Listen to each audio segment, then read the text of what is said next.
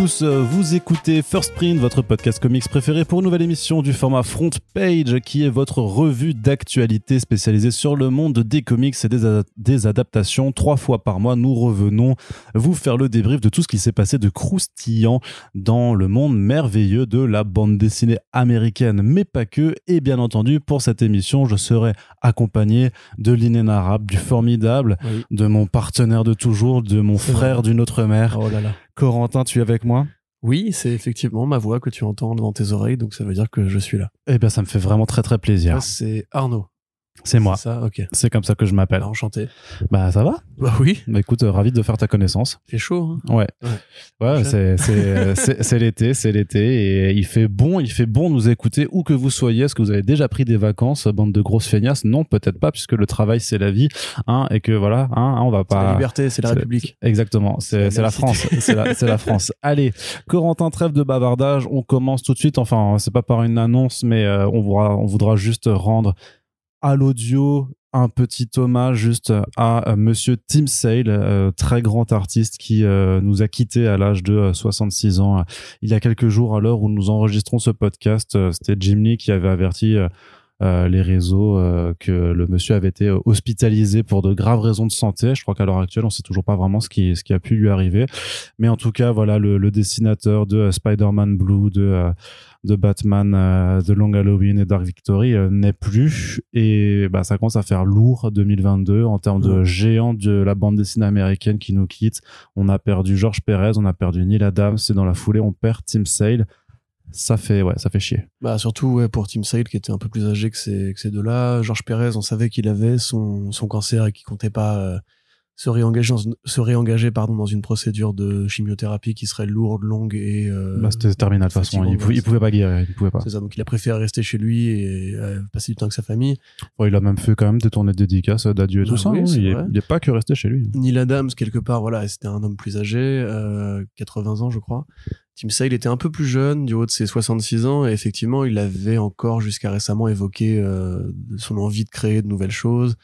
Il parlait de faire un creator own il y a, déjà quelques années, hein, quand Manu l'avait interviewé pour euh, le site comicsblog.fr, il parlait déjà dans son envie de faire des des projets un peu originaux, inédits, et qu'il était un peu fatigué du format super-héros. Puis quand Arnaud l'avait interviewé, il parlait de plusieurs projets Batman euh, secrets, dont on peut imaginer que le bonus euh, au couple euh, Long Halloween Dark Victory euh, était un peu le- le- l'un l'un de ces deux projets. Euh, mais effectivement, c'est très triste parce que Tim Sale était, à mon sens, l'un des, l'un des plus grands euh, artistes au- sur le format super-héros, l'un des plus grands artistes de comics et qui a défini une nouvelle façon de faire du, du dessin, de la peinture, de la composition de planches, de cases. Euh, c'était vraiment voilà par euh, l'un des artistes par, par lesquels tout le monde a commencé. En tout cas, moi, c'est l'impression que j'ai. C'est vraiment, c'est quand tu veux découvrir Batman, on te conseille des choses. Généralement, on te conseille Long Halloween et c'est là que tu découvres les différences majeures qu'il peut y avoir entre le dessin de BD franco-belge et le dessin de manga et le comics. Euh, voilà, c'est beaucoup, beaucoup de chefs-d'œuvre quand même. Par, euh, partout où il est passé, il a laissé une empreinte euh, très durable. Un peu comme Darwin Cook qui était mort euh, dans la cinquantaine. Moi, c'est vraiment l'impression d'avoir perdu un, ouais, une des figures tutélaires, une des, un des darons un peu de notre génération de, de fans, puisque finalement c'est assez récent. hein. Les contributions de Team Sale, c'est, euh, ça commence dans les années 80, 90, on va dire, oui, enfin, fin 80, début 90, et ça se poursuit jusqu'au milieu des années 2000 avec encore une fois quasiment rien acheté. Vous pouvez trouver de toute façon très facilement hein, ces œuvres, même si vous probablement vous les possédez euh, déjà, puisque tout a été édité en France de ses contributions aux super-héros. Chez Urban, vous avez même son boulot Darwin Cook, qui est un peu moins connu, qui vient de la série euh, Superman Con- Confidential, qui a été édité sous le titre Kryptonite, euh, qui est encore une fois un peu un petit chef-d'œuvre. Vous avez euh, For All Seasons, enfin je crois, For All Seasons c'est bien édité en, chez Urban. Ah ouais. Ouais, ouais. Euh, ben, les Batman, voilà, évidemment. Et euh, les Colors, comme on dit, donc un titre officieux pour parler d'une collection avec Jeff Lobb, qui couvre Daredevil Yellow, enfin Daredevil jaune, Spider-Man bleu, Hulk gris et Captain America white, enfin blanc, mais qui est un peu moins prestigieux, mais qui est un peu son dernier projet avec Jeff Lobb. Euh, si vous voulez intéresser des gens qui ne seraient pas fans de comics pour essayer de découvrir son œuvre posthume, vous pouvez leur parler aussi de Heroes, où il avait réalisé l'ensemble des illustrations des faux comics prophétiques euh, que voyait justement l'artiste de New York qui, lorsqu'il se droguait, avait euh, euh, des visions du futur. Donc ouais, voilà, enfin c'est, tu peux pas résumer toute la vie de de Tim Sale euh, en cinq minutes de chronique au début d'un podcast évidemment, mais c'est ça fait extrêmement chier. Euh, si ça vous intéresse, vous pouvez trouver sur internet, sur le site Comic Book Historians, une magnifique et très très très longue interview de Alan Grant et Jim Thompson avec Tim Sale au format discussion.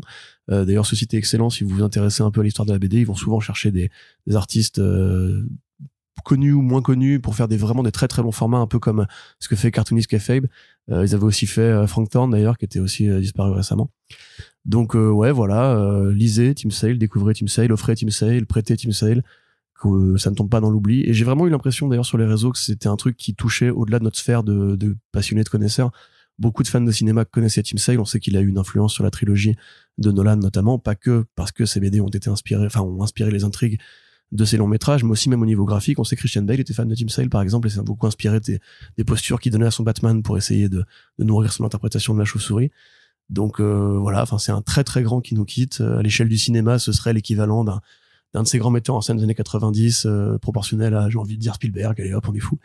Mais ouais, voilà, enfin c'est vraiment, c'est c'est un géant, c'est un monument. Et bah voilà, ça m'a fait très très chier d'écrire cette nécro.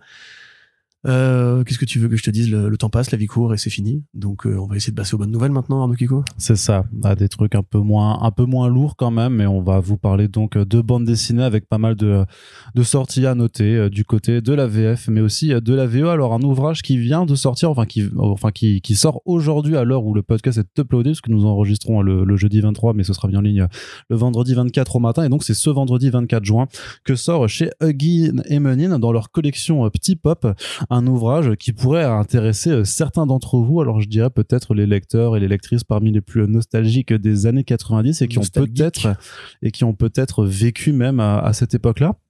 Parce qu'il faut savoir que euh, les années 90, outre euh, le, l'essor des artistes superstars et euh, du, style mainstream avec les corps hyper bodybuildés, hyper sexualisés, c'était aussi l'époque de pas mal de, d'extravagance en termes de goodies et de gimmicks dans les sphères industrielles de, de la bande dessinée. Notamment, bah, il y avait avant Netflix, avant les jeux vidéo en masse et avant tout ça, il y avait les cartes à collectionner. C'est Marvel qui avait notamment sorti plusieurs sets de cartes à collectionner autour de ses héros et de ses vilains qui a priori euh, fonctionnaient très bien parce qu'il y avait des cartes qui brillaient, des cartes voilà avec des effets métallisés, des choses comme ça. Et en fait, bah, à l'époque aussi, dans les années 90, au début des années 90 même, hein, les X-Men c'est la locomotive la plus forte de bah, de, de, Marvel, de l'industrie même, ouais, c'est ça. 8 millions d'exemplaires pour X-Men 1 de Jim Lee, fameusement. En 92. Et 4 millions pour la X-Force de Rob Liefeld. C'est ça.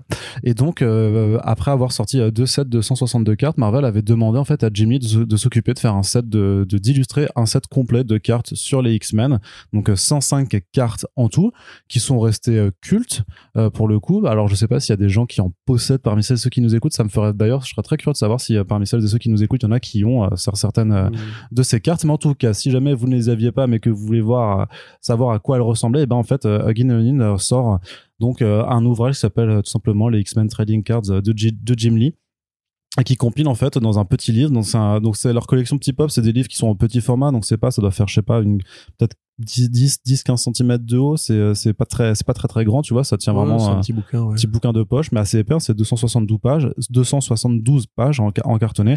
Et donc il va regrouper en fait ben l'ensemble des cartes euh, recto et verso euh, qui avaient été euh, éditées à l'époque avec traduction des, des textes et tout et tout ça. Donc que ce soit les héros les alliés les super vilains les équipes les anciens X-Men. Donc vraiment les 105 cartes qui sont présentes dedans avec en outre une petite préface de Ed Piscor ce qui est toujours ce qui est toujours plutôt plutôt sympathique.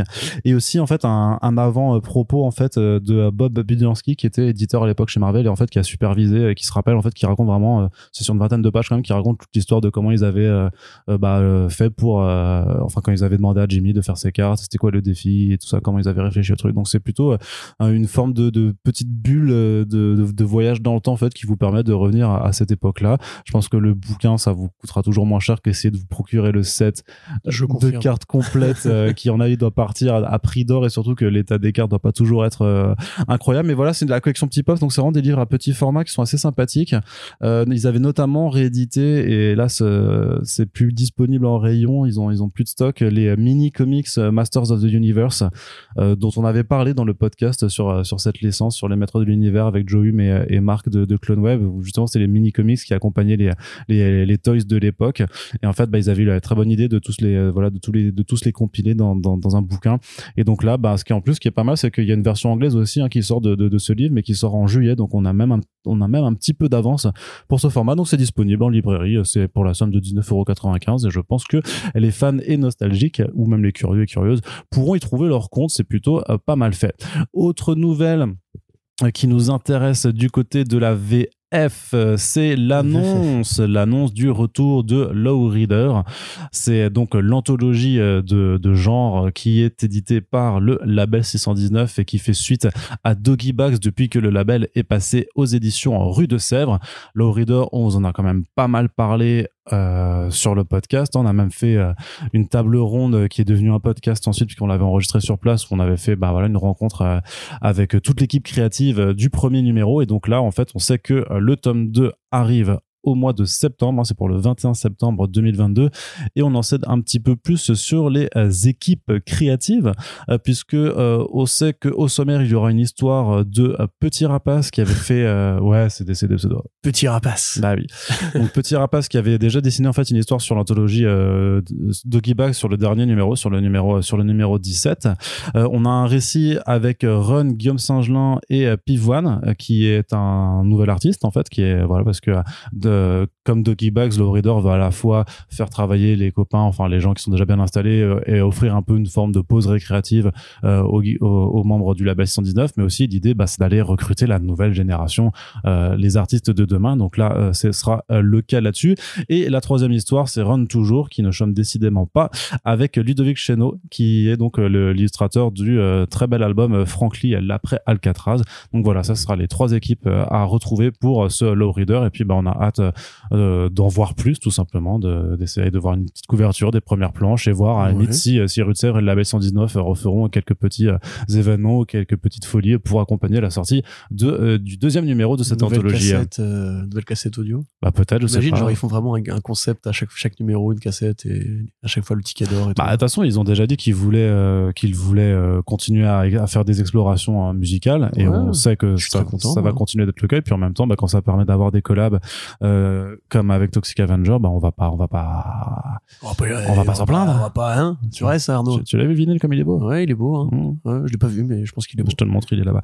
Allez, oh Corentin, un petit avis là-dessus. Il n'y a pas forcément de commentaires à faire si tu veux. Non, je suis content, j'ai hâte de lire ça simplement. Il n'y a pas grand chose effectivement à dire à part que non, non, juste continuer à exister et toute confiance dans nos amis de 6-19 pour continuer à réinventer la BD de demain. Voilà, et pour vous dire hein, que tous les épisodes d'ailleurs, en parallèle que tous les épisodes du Mutafukast volume 1 sont euh, disponibles en ligne pour retracer voilà toute la première grande partie de cette saga et on vous l'a peut-être déjà dit, euh, par l'écrit, mais le Mutafukast reviendra très prochainement. Ce sera le Mutafukast volume 2 pour faire comme euh, MFK2. On fait vraiment, on copie euh, la chose, mais voilà, pour aborder la suite de la saga en compagnie de Run, ça reviendra très prochainement. Et bien entendu, vous savez qu'il y a d'autres BD qui arrivent chez Rutzer encore cette année.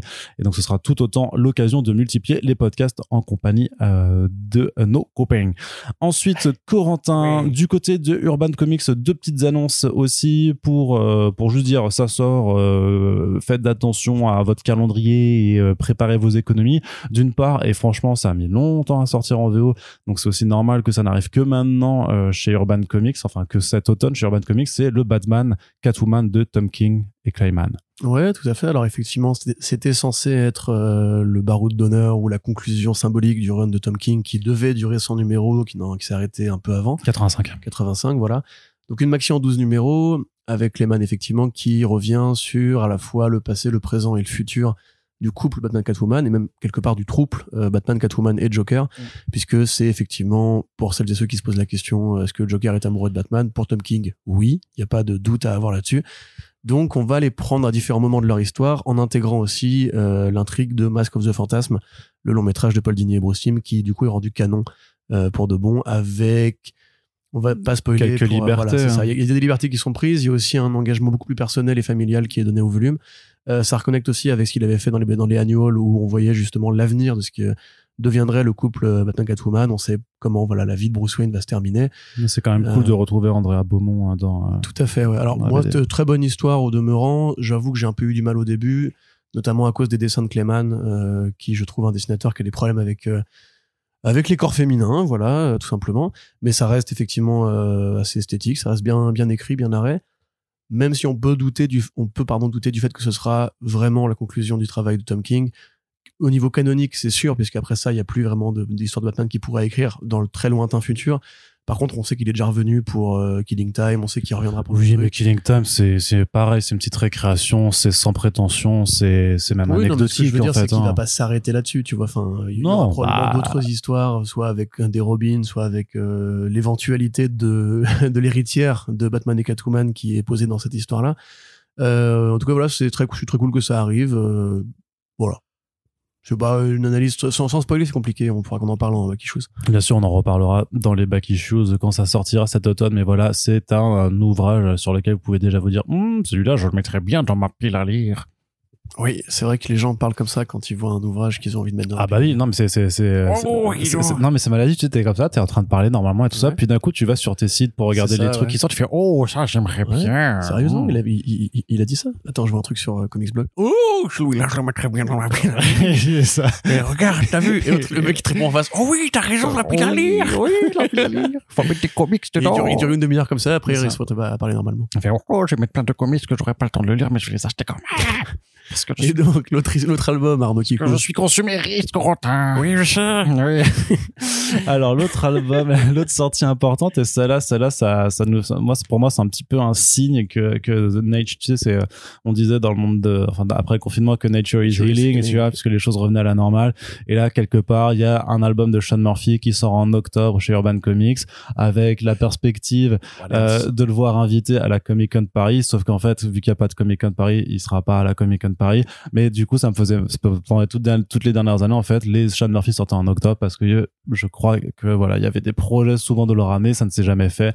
Mais peut-être que je sais pas, peut-être qu'il y a quelque chose qui se prépare. Mais en tout cas, en octobre, c'est pas du Batman White Knight. Hein. Cette année, par contre, c'est euh, son titre, euh, son dernier titre en creator owned qui s'appelle euh, The Plot House, qui s'appellera juste Plot House pour la version française, qui avait été financé sur la plateforme Indiegogo. Il y a Indiegogo. une version imprimée qui est qui- des fachos.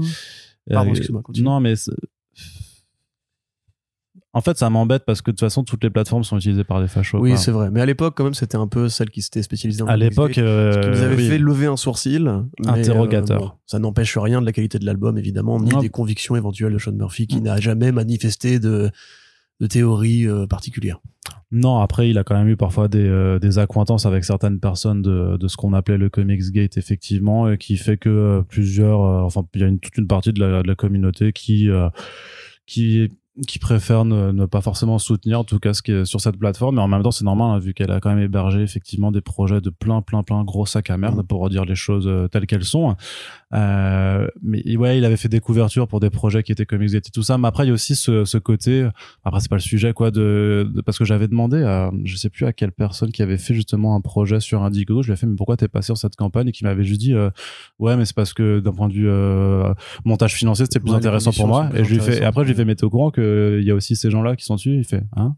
Ah, non, et tout. Ah, merde, non, je suis pas du tout au courant, machin. Donc, en fait, c'était, euh, c'était Bengal à qui j'avais demandé. Tu vois. Je lui avais dit, mais pourquoi Après, t'es passé là-dessus? Par contre, Mais c'est vrai bon. que comme tu dis, il y a effectivement peu de chances de trouver la moindre plateforme de financement où il n'y a pas au moins un contenu euh, problématique, tendancieux, etc. Le fait est en tout cas que euh, c'est la nouvelle création originale de Sean Murphy. Yes. Je pense que c'était utile de faire ce rappel pour celles et ceux qui se poseraient la question. Euh, et ça parle simplement en fait, c'est une, mise en abîme de la narration euh, en fiction, on va dire, puisque c'est l'histoire d'une équipe de personnages qui est envoyée dans les histoires justement qui partent un peu en vrille pour remettre les intrigues sur le bon sur, sur, sur de bons rails. J'adore le terme qui a été trouvé déjà pour, euh, pour, la, pour la VF, c'est les, les incohérents. Ouais. C'est enfin avec un tiret, ils errent dans les incohérences. Du coup, Ouais. c'est- très bien Comme trouvé. Raoul Fulgurex, une BD franco-belge très bizarre avec Tintin alcoolique. Lisez, trouvez ça sur Google si ça vous intéresse. Mais euh, ouais, du coup, c'est court par contre, je crois. C'était 88 pages au départ, le Indiegogo. Il a peut-être atteint le palier qui Non, ça doit être un peu plus, ça doit être un peu plus parce que là, c'est annoncé pour 152 pages. Donc, Ok, euh, ouais, bah, il a ouais, donc, tous les bonus qui vont avec. Euh, ouais, j'avoue que je suis assez curieux. Bah non, on, on l'a forcément pas lu, hein, puisque c'était effectivement accessible que aux backers. Euh, moi, j'avoue, j'ai pas backé. Donc, je suis assez curieux de voir ce que va donner Sean Murphy à l'écriture nou- d'un nouveau projet original, puisque récemment, si on met de côté les Batman, il y avait vraiment que Punk Rock Jesus et Off-Road. Euh, à part ça, qu'est-ce qu'il aurait écrit tout seul? Rien. hein. tout seul, non, ouais. Ouais, ouais. Donc euh, voilà, bon, si vous êtes fan de ces Batman, a priori, il sera pas grand chose à voir. On avait vu sur les visuels qu'il y a beaucoup de personnages qui avaient l'air de venir de mondes différents. un peu Conan le barbare, un peu Naruto, Attends, ouais. euh, voilà, enfin Naruto qui était la, la référence la plus évidente, un peu aussi steampunk euh, à la, à la Lady Mechanica. Donc voilà, il va prendre différents grands archétypes de la fiction populaire, on va dire, pour les mélanger et faire un truc un peu barré, un peu un peu délirant. Euh, moi, je suis curieux, j'avoue, je reste fan du trait de Sean Murphy à défaut de d'être fan de, l'individu.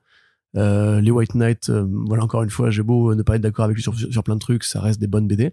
Et on sait qu'en France, de toute façon, on n'a pas besoin de vous dire, allez l'acheter, c'est Sean Murphy, puisqu'il y a une énorme communauté de fans de Sean Murphy dans Mm. notre beau pays. Ouais, tout à fait. Mais je me rappelle même qu'on s'était dit à l'époque pourquoi est-ce qu'il passait par du financement participatif alors que techniquement Sean Murphy il a qu'à dire Ah euh, bonjour et euh, les gens lui disent oui bien sûr on en fait une BD. Ouais, mais du vois. coup, ils partagent pas le pognon de la même façon. C'est peut-être c'est peut-être pour ça mais après il en vend plus aussi je pense s'il passe par un éditeur ouais. avec une meilleure Ouais. distribution des meilleures, une meilleure impression à mon avis il peut, il peut se faire plus de thunes mais bon à, à, à voir mais en tout Je cas c'est vrai que à mon avis, il a privilégié l'option où il gagnait le plus d'argent. Je, Mm. enfin, je le connaissant un peu. euh, et puis de toute façon, il continue de travailler chez, chez, chez DC où il est payé à mon avis assez cher. Euh, non, mais voilà. Après, quelque part, tant mieux que ça arrive en France parce que c'est vrai qu'il y a beaucoup de projets de, crowdfunding pour lesquels ce n'est pas le cas malheureusement. Ouais, puis euh, bon, en, en, en somme, c'est Urban sur sa page qu'il a annoncé comme une exclusivité mondiale. Ce qui techniquement est vrai en termes de droit d'édition, puisque ben, pour l'instant, ça n'a pas trouvé encore de. Ah bah, ça a été autopublié, quoi, mais ça n'a pas trouvé de. C'est pas allé chez. Image, euh, Ouais. chez euh, d'autres chez d'autres maisons d'édition aux États-Unis. Donc c'est vrai que on a ce petit privilège, en tout cas, par- Non, apparemment. on euh. sait que Sean Murphy de toute façon aime beaucoup le travail d'Urban Comics euh, depuis toujours. Allez, Corentin, on continue du côté de la VF. C'est toujours avec, euh, là, je vais te laisser la parole pour nous présenter euh, une réédition du Blood Star de Richard Corben et euh, Robert E. Howard chez Delirium. Ouais, tout à fait. Alors bon, là, pas besoin de vous expliquer à quel point Delirium est fan du travail de Robert, euh, pardon, de Richard Corben. Enfin, Howard aussi probablement. Hein. Donc Delirium, petite boîte dédiée à l'édition de comics underground, notamment pour 2000 AD euh, et pour Eerie and Creepy, donc ici Comics, qui va effectivement ramener ce que beaucoup considèrent comme étant l'un des meilleurs albums de Corben. Même si on n'aime pas forcément le trait ou le style de Corben, euh, là en l'occurrence, il, a tendance à faire l'una- l'unanimité. Donc euh, Bloodstar, c'est l'adaptation d'une nouvelle en fait de euh, Robert E. Howard qui avait été publiée dans un magazine, je crois Weird War Tales ou Weird Tales quelque chose, euh, qui a été ensuite transporté au format BD un peu étendu avec des planches dessinées et beaucoup de textes en prose aussi. Donc c'est vraiment donc c'est en, en 76, on est à l'époque où on commence à réfléchir un peu le format roman graphique, où Will Eisner est passé par là, et où tout le monde se dit, un roman graphique, c'est une partie roman, une partie dessinée, on n'est pas du tout dans le côté marketing d'un album, en fait, euh, un peu prestigieux, qu'on pourrait vendre aux fans de littérature, ou dans la, grande distribution des librairies. Euh, donc la nouvelle s'appelle The Valley of the Worms, et euh, l'éditeur de l'époque, The Morning Star Press.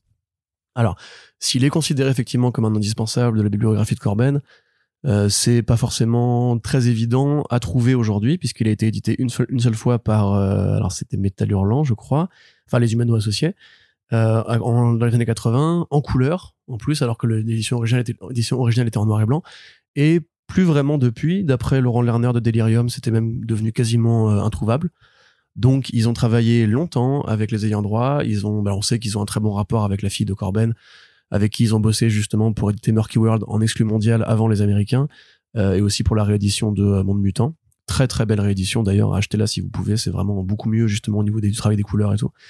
Euh, donc là, ça restera quand même du noir et blanc. Ils ont travaillé avec José Villarrubia qui va quand même passer une couche de peinture dessus. Si vous avez écouté le podcast que Arnaud a fait avec lui, vous savez que euh, Villarrubia est un grand pote et un grand fan de Corben. Enfin, était parce que maintenant voilà, Corben est mort. Euh, et qui va donc passer un coup de polish, on va dire, sur les planches.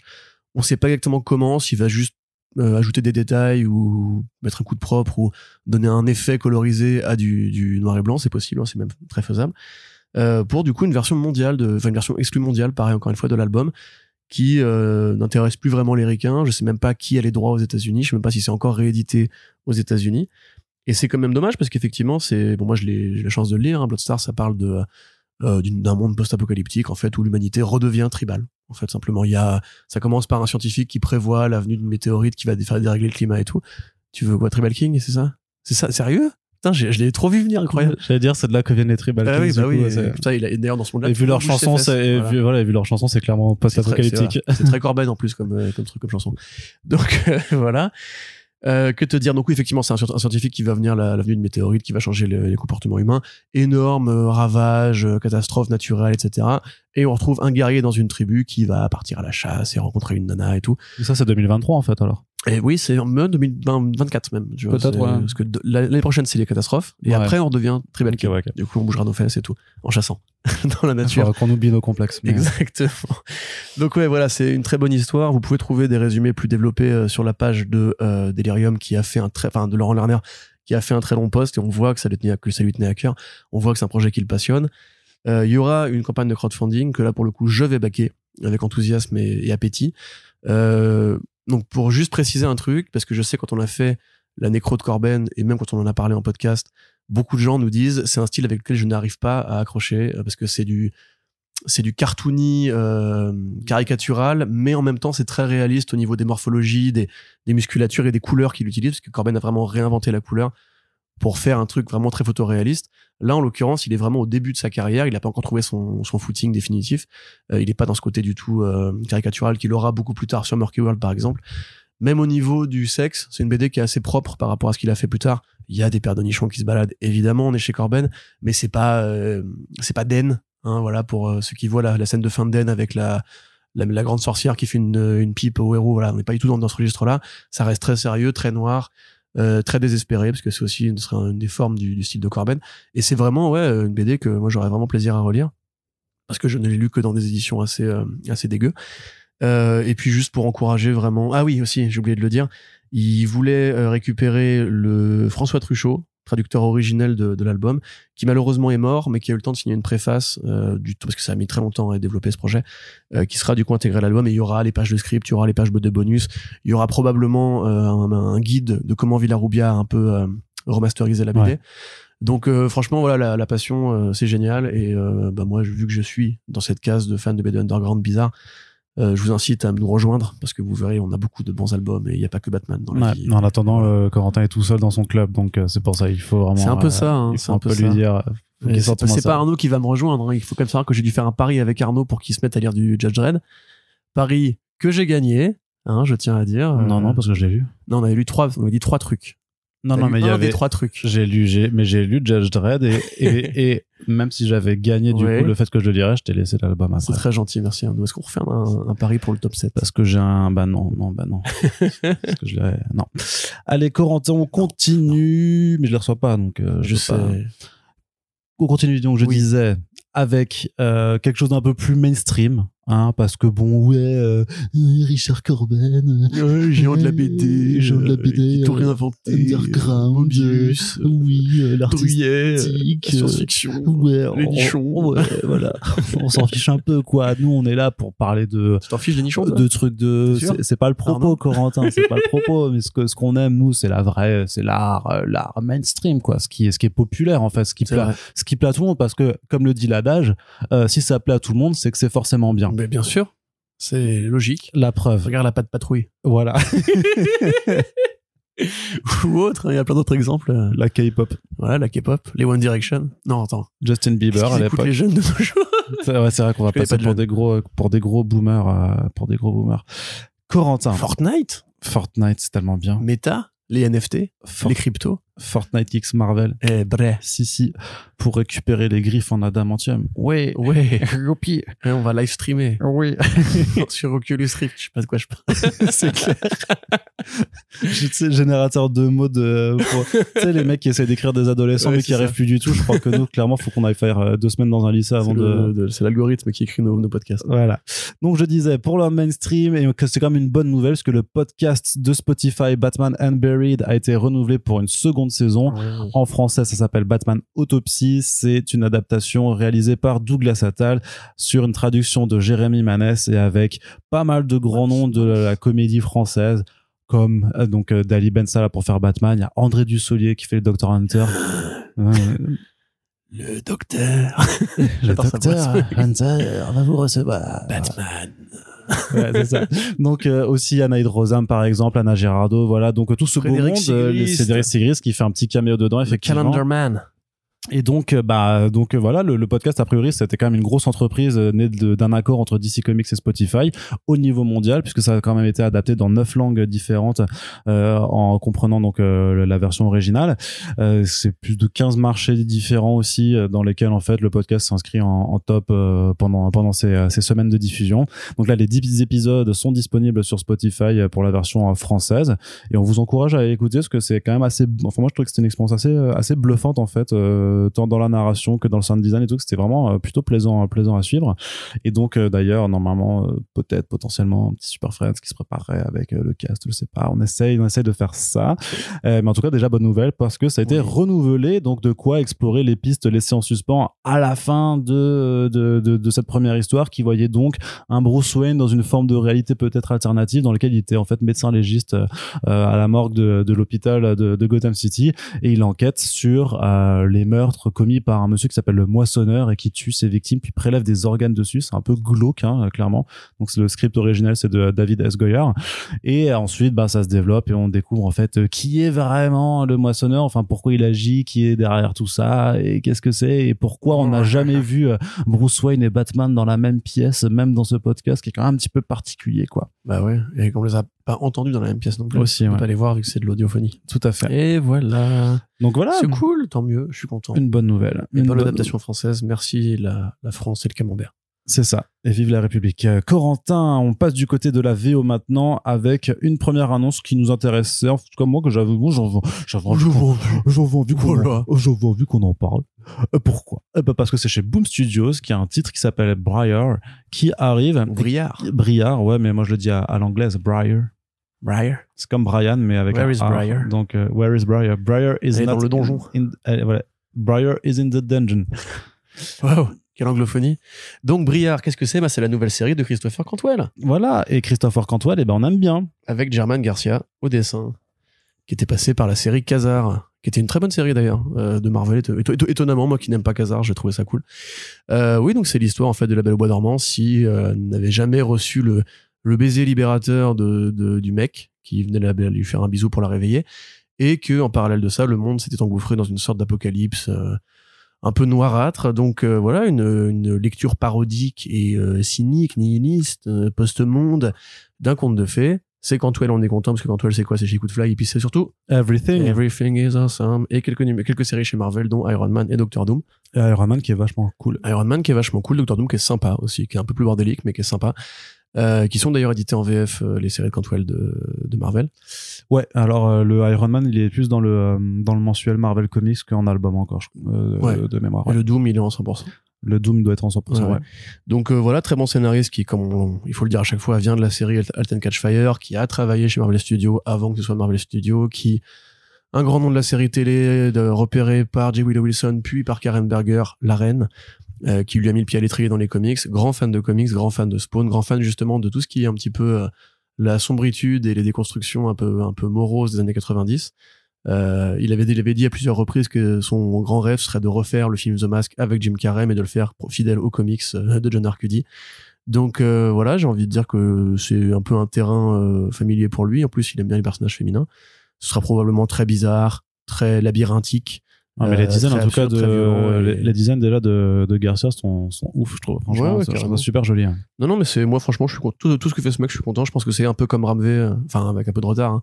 Euh, un des noms qu'il faudra surveiller d'ici quelques mois, années, et qui va compter à mon avis dans la BD 1D. Ouais. Ouais, ouais, non. Et puis, c'est vrai qu'il a aussi fait un truc de super-héros qui s'appelle The Blue Flame, là, qui. euh, Oui, qui- ça j'ai pas lu encore. Qui, mais qui, je crois, aura une, une sortie VF. euh, Il y a peut-être des annonces qui se préparent de ce côté-là. euh, hashtag, hashtag teasing. Et le style de, de German euh, Garcia, du coup, pour ceux qui voient pas, c'est très crayonné. C'est des contours assez, euh, assez euh, assurés, on va dire. C'est pas du tout dans, dans le style, justement, beaucoup plus défini d'un, enfin, beaucoup plus défini, beaucoup plus rond d'un, euh, merde, Everything, Ian Colbard. Euh, donc, ouais, ça peut être une association intéressante pour justement des, tu vois, regarde là, par exemple, avec Oui, les oui. visages un peu, un peu cassés et tout. Non, moi, je suis assez, euh, c'est une annonce qui m'enthousiasme bien. Et puis, boum, qui a quand même pas mal de bonnes séries. euh, Bah, toujours, hein. découverte, hein, je suis assez Mm. content. C'est des boom séries. Oui. Oh, dis donc. Pas mal, hein Notez-la chez vous. Ouais. Allez Corentin, j'ai envie de te poser une petite question. Euh, Est-ce que tu euh, tu aimes les euh, frosties avec du lait euh, le matin Avec Frosties, les pétales de en maïs regard- au sucre. en regardant des dessins animés Est-ce que tu gardes un souvenir ému de cette époque Oui, où nos parents nous assommaient à coups de sucre et après on était énervés toute la journée. Euh, je garde un très bon souvenir de TF1 Jeunesse où il y avait les Tortues Ninja, Tortues Ninja, Tortues Ninja, Tortues Ninja, Kawabunga le cri, des ninjas. C'est là où tu voulais m'emmener, Arnaud? Ouais, c'est tout complètement deviné, là. je suis trop fort, putain, waouh. Et ouais, effectivement, j'aimais bien. Tu vas être content alors. Hein? Bah euh, oui, oui, oui, oui. Enfin, j'aimais bien, mais pas au point d'être euh, nostalgie geek. Du coup, encore une fois, à ce Mm. point-là, Euh, tu veux peut-être, je fais l'annonce, tu fais l'annonce. Vas-y, fais Voilà. l'annonce. Et ben, écoute, Agui W va euh, lancer une nouvelle série Tortue Ninja Une qui mini-série, sera une mini-série. pardon, qui sera la suite ou l'adaptation du cartoon de 87 de Nickelodeon, euh, le fameux cartoon qui a tout commencé pour les Tortues, qui était déjà un phénomène d'édition, mais à l'échelle du marché indépendant euh, aux États-Unis à l'époque. C'est là que les Tortues ont explosé. C'est là aussi qu'elles ont commencé un peu à se fourvoyer et à renoncer à la violence au côté underground et au côté aussi euh, vraiment, on va dire, d'Ardeville pour devenir un- une sorte d'équivalent des Power Rangers euh, que t'es génial. Attends, je, je crache pas dans la soupe, c'est vraiment un super cartoon. J'ai t'es vraiment en train, kiffé. t'es en train d'énerver des gens là. La VF était formidable, le générique était formidable, le Technodrone était formidable, euh, Technodrome, pardon. Euh, Krang, le doubleur était formidable, le Shredder, euh, toujours bien énervé en mode euh, prof de français pas content, c'était super bien. Euh, J'ai de très bons souvenirs de ce cartoon. C'est vrai que ça se barrait un peu en couille au fur et à mesure des saisons. Rappelez-vous quand la ville devenait un ensemble de fruits géants, par exemple. Non, mais il y a de l'absurde. Ouais, ah oui, il y a de l'absurde, mais c'est complètement absurde. hein. Je pense qu'à la fin, les scénaristes étaient tellement bah, riches ou drogués qu'ils s'en foutaient, ils faisaient un, peu n'importe quoi. Euh, c'est aussi un des cartoons de l'esthétique euh, qu'on pourrait appeler euh, post-apo présent, puisque euh, le New York de l'époque, c'était vraiment, c'est la vraiment une ville à la Streets of Rage, justement, aux mains des punks, avec des crêtes fluo, pas possible. Tout le monde faisait du skate. Tout le monde avait des t-shirts beaucoup trop grands, les murs roses, violets, et les égouts partout. Enfin, c'était vraiment, euh, ouais, c'était une vraie ambiance, ce dessin animé. Euh, alors, qui c'est qui fait les comics? Arnaud Kikou. Voilà, je te pose la question et je vais meubler pendant que tu cherches. Alors, qu'est-ce que je pourrais vous raconter pendant que je meuble? Oui, alors, dans le générique, on voit les tortues qui vont jusqu'au Technodrome, une scène qui n'est pas dans la série animée. Et ça, ça a fait râler beaucoup de gens à l'époque, parce que beaucoup de gens comme moi attendaient péniblement chaque semaine pendant des années de voir cette scène qui n'est jamais intervenue. Et donc, euh, bah, Nickelodeon, si tu me regardes, eh ben, je t'emmerde. Ok, tu m'as volé mon enfance, Nickelodeon. C'est bon, t'es fidèle. C'est bon, ouais. Voilà, cool. Donc c'est une série qui est une mini-série de quatre numéros seulement, hein, qui est écrite par Eric Burnham, qui avoue lui-même dans le communiqué de presse qu'il est comme toi, Corentin, c'est-à-dire euh, barbu avec une coupe de cheveux approximative, mais surtout qu'il a grandi en regardant le. Très bien, mais je, je t'emmerde. que, que c'est? T'es ta coupe en brosse de merde, là il a les nerfs. Regarde, il a les nerfs, c'est incroyable. et donc, non, mais surtout qu'il a regardé comme toi quand il était petit. Alors, pas sur TF1, mais aux États-Unis, mais qui regardait le cartoon Tortue Ninja en grandissant. Et comme beaucoup de ces gens qui aujourd'hui entre 30 et 40 ans, ils n'arrivent pas à grandir, ils n'arrivent pas à devenir adultes. Et donc, il se dit, Oh, mais qu'est-ce que je peux faire comme thérapie? Oh, je- bah, je vais écrire mes obsessions en comics. et donc après, il va recruter Tim Lati. Euh, c'est ça, Tim Latte non, Tim Lati, L-A-T-I-E. Euh, je pense qu'il y aurait plein de blagues à faire sur un, un Lati sans sucre, s'il vous plaît, tu vois. Mais euh, on va on va respecter les noms de famille. Mais voilà, c'est donc c'est lui qui qui s'occupe de dessiner le truc. Et tu te retiens pas, te retiens pas. Je travaille avec ce mec. hein. Donc vraiment, derrière- donc vraiment, mais, non mais dès la couverture, tu vois qu'il y a effectivement l'esthétique complète du, du dessin animé, même qui est reprise d'ailleurs dans le jeu euh, qui, vient, Tortue. qui vient de sortir, euh, Tortue Ninja euh, Shredder's Revenge, qui est vachement bien d'ailleurs. Euh, donc tu voilà, prêtes ta Switch, tu prêtes ta Switch, là ouais ouais bientôt bientôt. Et euh, donc ça s'appellera Teenage Mutant Ninja Turtles Saturday Morning Adventures, donc les aventures du samedi matin, en référence bien entendu à euh, au moment de la semaine où c'était diffusé. Et donc et donc bien entendu, euh, il y aura quand même une offre en fait assez exceptionnelle du côté de IDW euh, aux États-Unis. Puisque pour le premier numéro, ils vont faire un pack en fait dans lequel tu trouveras à côté, en plus de ton single issue, tu auras un bol avec euh, des céréales et un petit pichet de lait. Et ils vont même, Quoi si tu payes le deux, si tu payes vraiment le Ah, prix très très fort, euh, tu pourras même avoir ta daronne et tout qui, qui te sert les céréales. Et dans le pack, C'est ça. ils l'ont plié. C'est ça. En fait, elles vont, tu, tu, un, un, un- horrible délire régressif où tu te remets en pyjama de, de, gosse comme ça. tu Il faut fais- être prêt d'un pyjama, euh, enfer. Non, pas du tout. Ce sera juste goodies de ce dessin animé étaient hors de prix d'ailleurs. Le montgolfière et le van, euh, c'était affreusement cher. Voilà, non, Ma mais mère avait sinon, un peu crisé à l'époque. sinon, ce sera juste 4 numéros vendus Avec à les 4, stickers euh, pizza. numéros vendus à 4 dollars ou 5 Ouais, dollars. ouais. Et puis voilà, quoi. C'était France 3, en fait, de me dire. Mais bon, en plus, c'est pas forcément nouveau. Ils avaient déjà fait euh, en comics, justement, les TMNT euh, de la deuxième génération, celle qui était euh, en trois dimensions, là, qui disait Bouya Shaka. Euh, et la même façon de dire que G.I. Joe, récemment, ils ont annoncé le retour d'une mini-série, G.I. Joe, Saturday Morning Cartoon Special et compagnie. Oui, c'est vrai. Il y a toujours, bah, c'est comme, enfin, c'est comme les séries ou les films qui euh, sur la nostalgie des années 80-90. Il n'y a pas de raison que les comics qui ont toujours fait ça euh, échappent à cette mode. Euh, c'est pas comme si les tortues allaient mal en ce moment et qu'ils pouvaient, euh, entre guillemets, se permettre de, de passer pour, de passer pour des cyniques qui veulent piquer l'argent des, des nostalgiques, encore une fois. Décidément, ce terme revient beaucoup. Euh, donc c'est ouais, c'est chouette. Enfin, moi, ça me dérange pas en fait. Et puis, Non, mais c'est pas. S'ils veulent ramener le eh, un peu absurde de l'époque, euh, Si t'en veux pas, tu l'achètes pas. Hein. C'est vrai que ça marche comme ça le monde en plus. Ben oui. ouais, bah, bien sûr. En général. Non. Allez, Corentin, on T'es continue. content toi qui n'as jamais regardé des dessins animés? Bah, moi, je m'en bats les couilles du coup. Arnaud n'avait pas la télé quand il était petit, hein, faut savoir. Il Non, la j'avais en la télé. cachette. euh, J'avais la télé, je il n'avais jouait à la pas le en droit. cachette. Je n'avais pas le droit de la regarder. C'est vrai. c'est beaucoup mieux. En même temps, moi, je lisais des bouquins, j'avais des Lego, euh, Ouais. je dessinais sur du papier. euh, voilà. C'est pour ça que je suis vachement plus euh, épanoui que toi Je jouais aujourd'hui. avec hein. un cerceau et un bâton. euh, je faisais des bonhommes de neige dans la cour de l'école. Ouais. Pendant que mes amis jouaient à la, à la Game Boy. Bah oui. Ces gros tarés. Déjà, c'est. Ah, c'est lui qui euh, est vexé là, ça y est, c'est lui qui est vexé. Non, mais parce que tu essaies de faire passer ça comme si c'était quelque chose de ringard, alors que ça, ça n'est pas en fait. Tu vois, faut Ah oui. apprendre à s'amuser avec tout et n'importe quoi. toi, tu vois. Évidemment, bien sûr. Moi, je jouais Tout à fait. Avec mes amis en imaginaire. On s'amusait beaucoup d'abord, ok Tout à fait. Arnaud C'est comme Bob l'éponge, il fait Imagination. C'est vrai que t'as un peu rattrapé plus tard la télé, toi, en fait. Bah, le jeu vidéo plutôt que ce que je regarde. Tiens, moi, Bob l'éponge, euh, quelque part, c'est aussi un peu ma génération. J'ai jamais regardé vraiment. Mais moi, j'ai regardé sur le tard. hein. J'ai regardé Ouais. quand j'étais euh, limite à la fac. Hein. Quand t'as découvert les doubilles. Non, au lycée, au lycée. Le premier film Bob l'éponge, incroyable. Vraiment. non, mais je te jure. Oh, la fête des En plus, comics, toi- Bob l'éponge pour Arnaud. Non, mais en plus, toi qui aimes les blagues sur les chauves. Non, mais faut que tu le regardes, vraiment. Il y a un truc avec les. Franchement, c'est incroyable. Je te jure, je te jure. Toi qui aime les blagues. Ce call-out affreux, là. Mais non, Qui les blagues t'as le roi, t'as le roi Je respecte toute capillarité. Non, mais t'as le roi d'Atlantis qui, qui est dégarni, enfin, qui est chauve, et du coup, quand il, a- quand il enlève sa couronne et qu'il a son crâne, qui lui, en fait, ça émet tellement de lumière, tellement, et du coup, t'as les autres qui font chauve, chauve, et, leurs yeux commencent à brûler et tout, parce que ça, c'est incroyable. Ça a incroyable. C'est trop bien. Allez, Corentin, on passe à l'actualité suivante. hein. C'est fini de la, la pause rigolade. Là, allez, redevenons sérieux. Imagine-toi, imagine-toi, Oui. Corentin, ferme les yeux, vous y êtes, vous y êtes. Oh oh, je suis Conan le barbare? Je me promène dans la forêt. Oh, Vous pas dit trêve de blague? oh mince, la maison Marvel, elle est fermée. Eh merde. Je ne peux plus rentrer dedans. comment? Comment je vais faire pour retrouver une nouvelle maison? Toc, toc, Oh, toc. fiche Donc voilà, tu l'as, tu, c'était. Ah, merde, déjà arrêté, j'étais curieux d'aller voir, de voir où ça allait. Donc, Titan, Titan Comics récupère les droits d'édition de Conan le Barbare et de toute la bibliographie de Robert E. Howard, le mec qui a écrit le roman graphique Bloodstone de Richard Common, bientôt chez vous.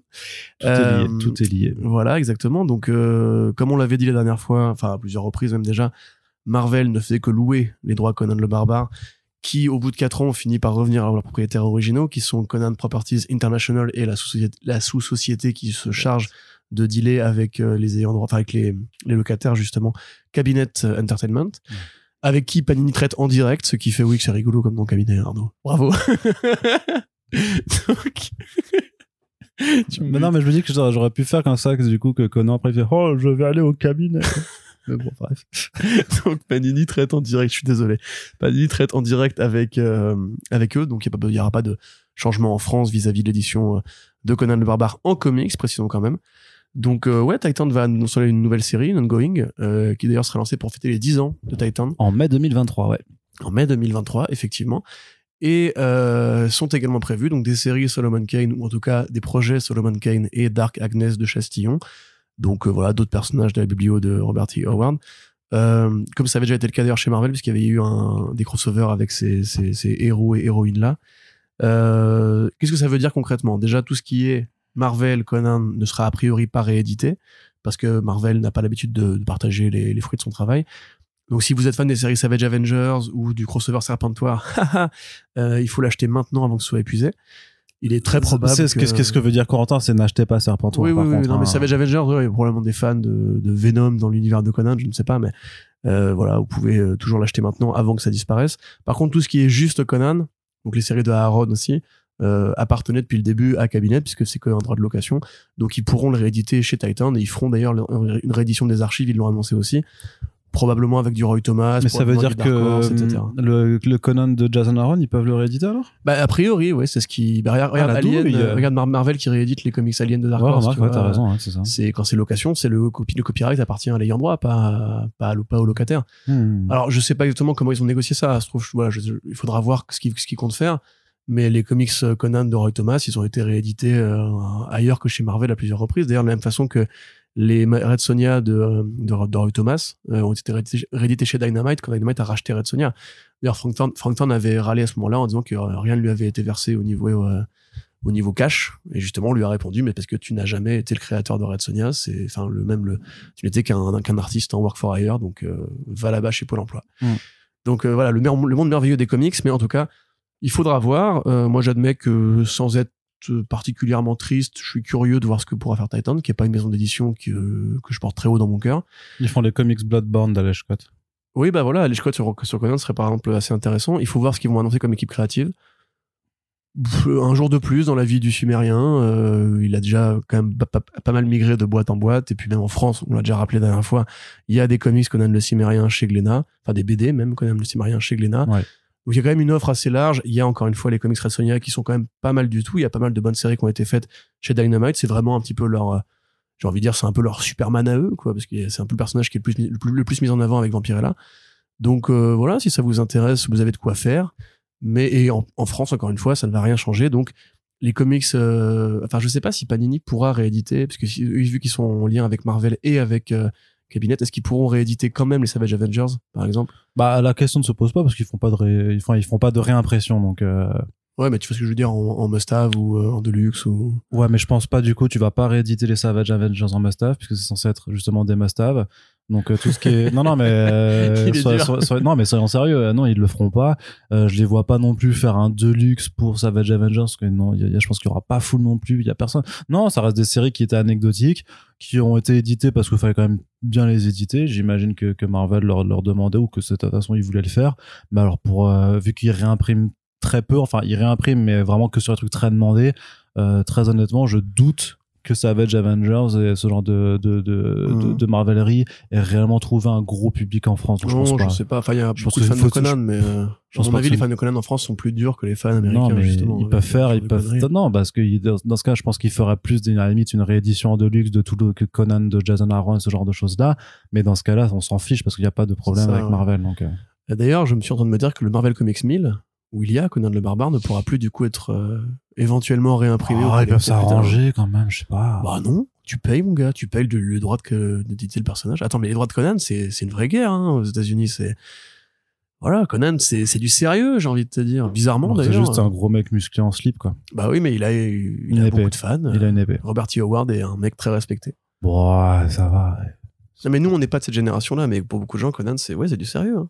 C'est une vraie franchise. D'ailleurs, il devrait, il devrait y avoir un jour une série. euh, il devait sur Amazon d'ailleurs y avoir une série Conan le Barbare. Ouais, mais ils ont préféré le Seigneur des Anneaux. Oui, surtout qu'ils n'avaient pas le budget de faire les deux, à mon avis, hein, parce que Conan le Seigneur des Anneaux, ça a l'air quand même assez, euh, assez cher.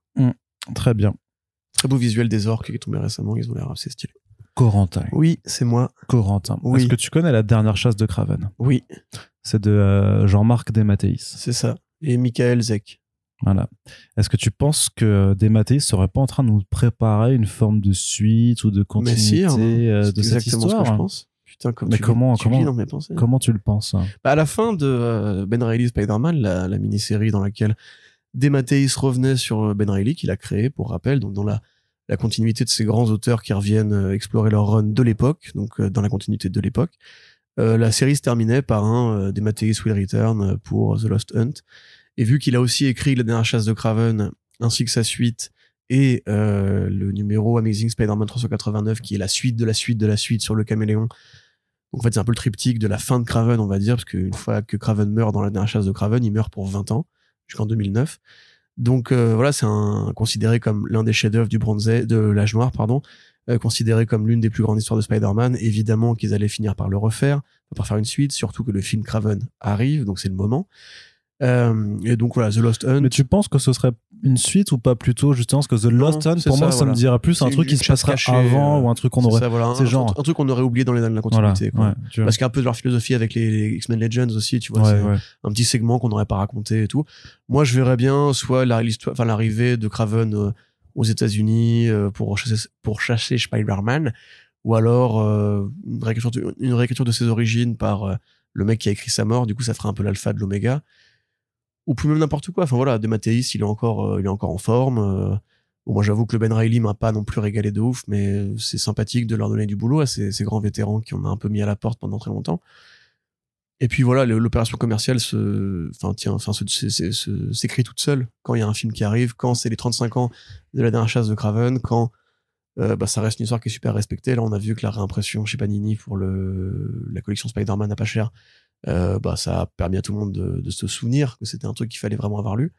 Moi, j'étais assez content de le relire à ce moment-là d'ailleurs.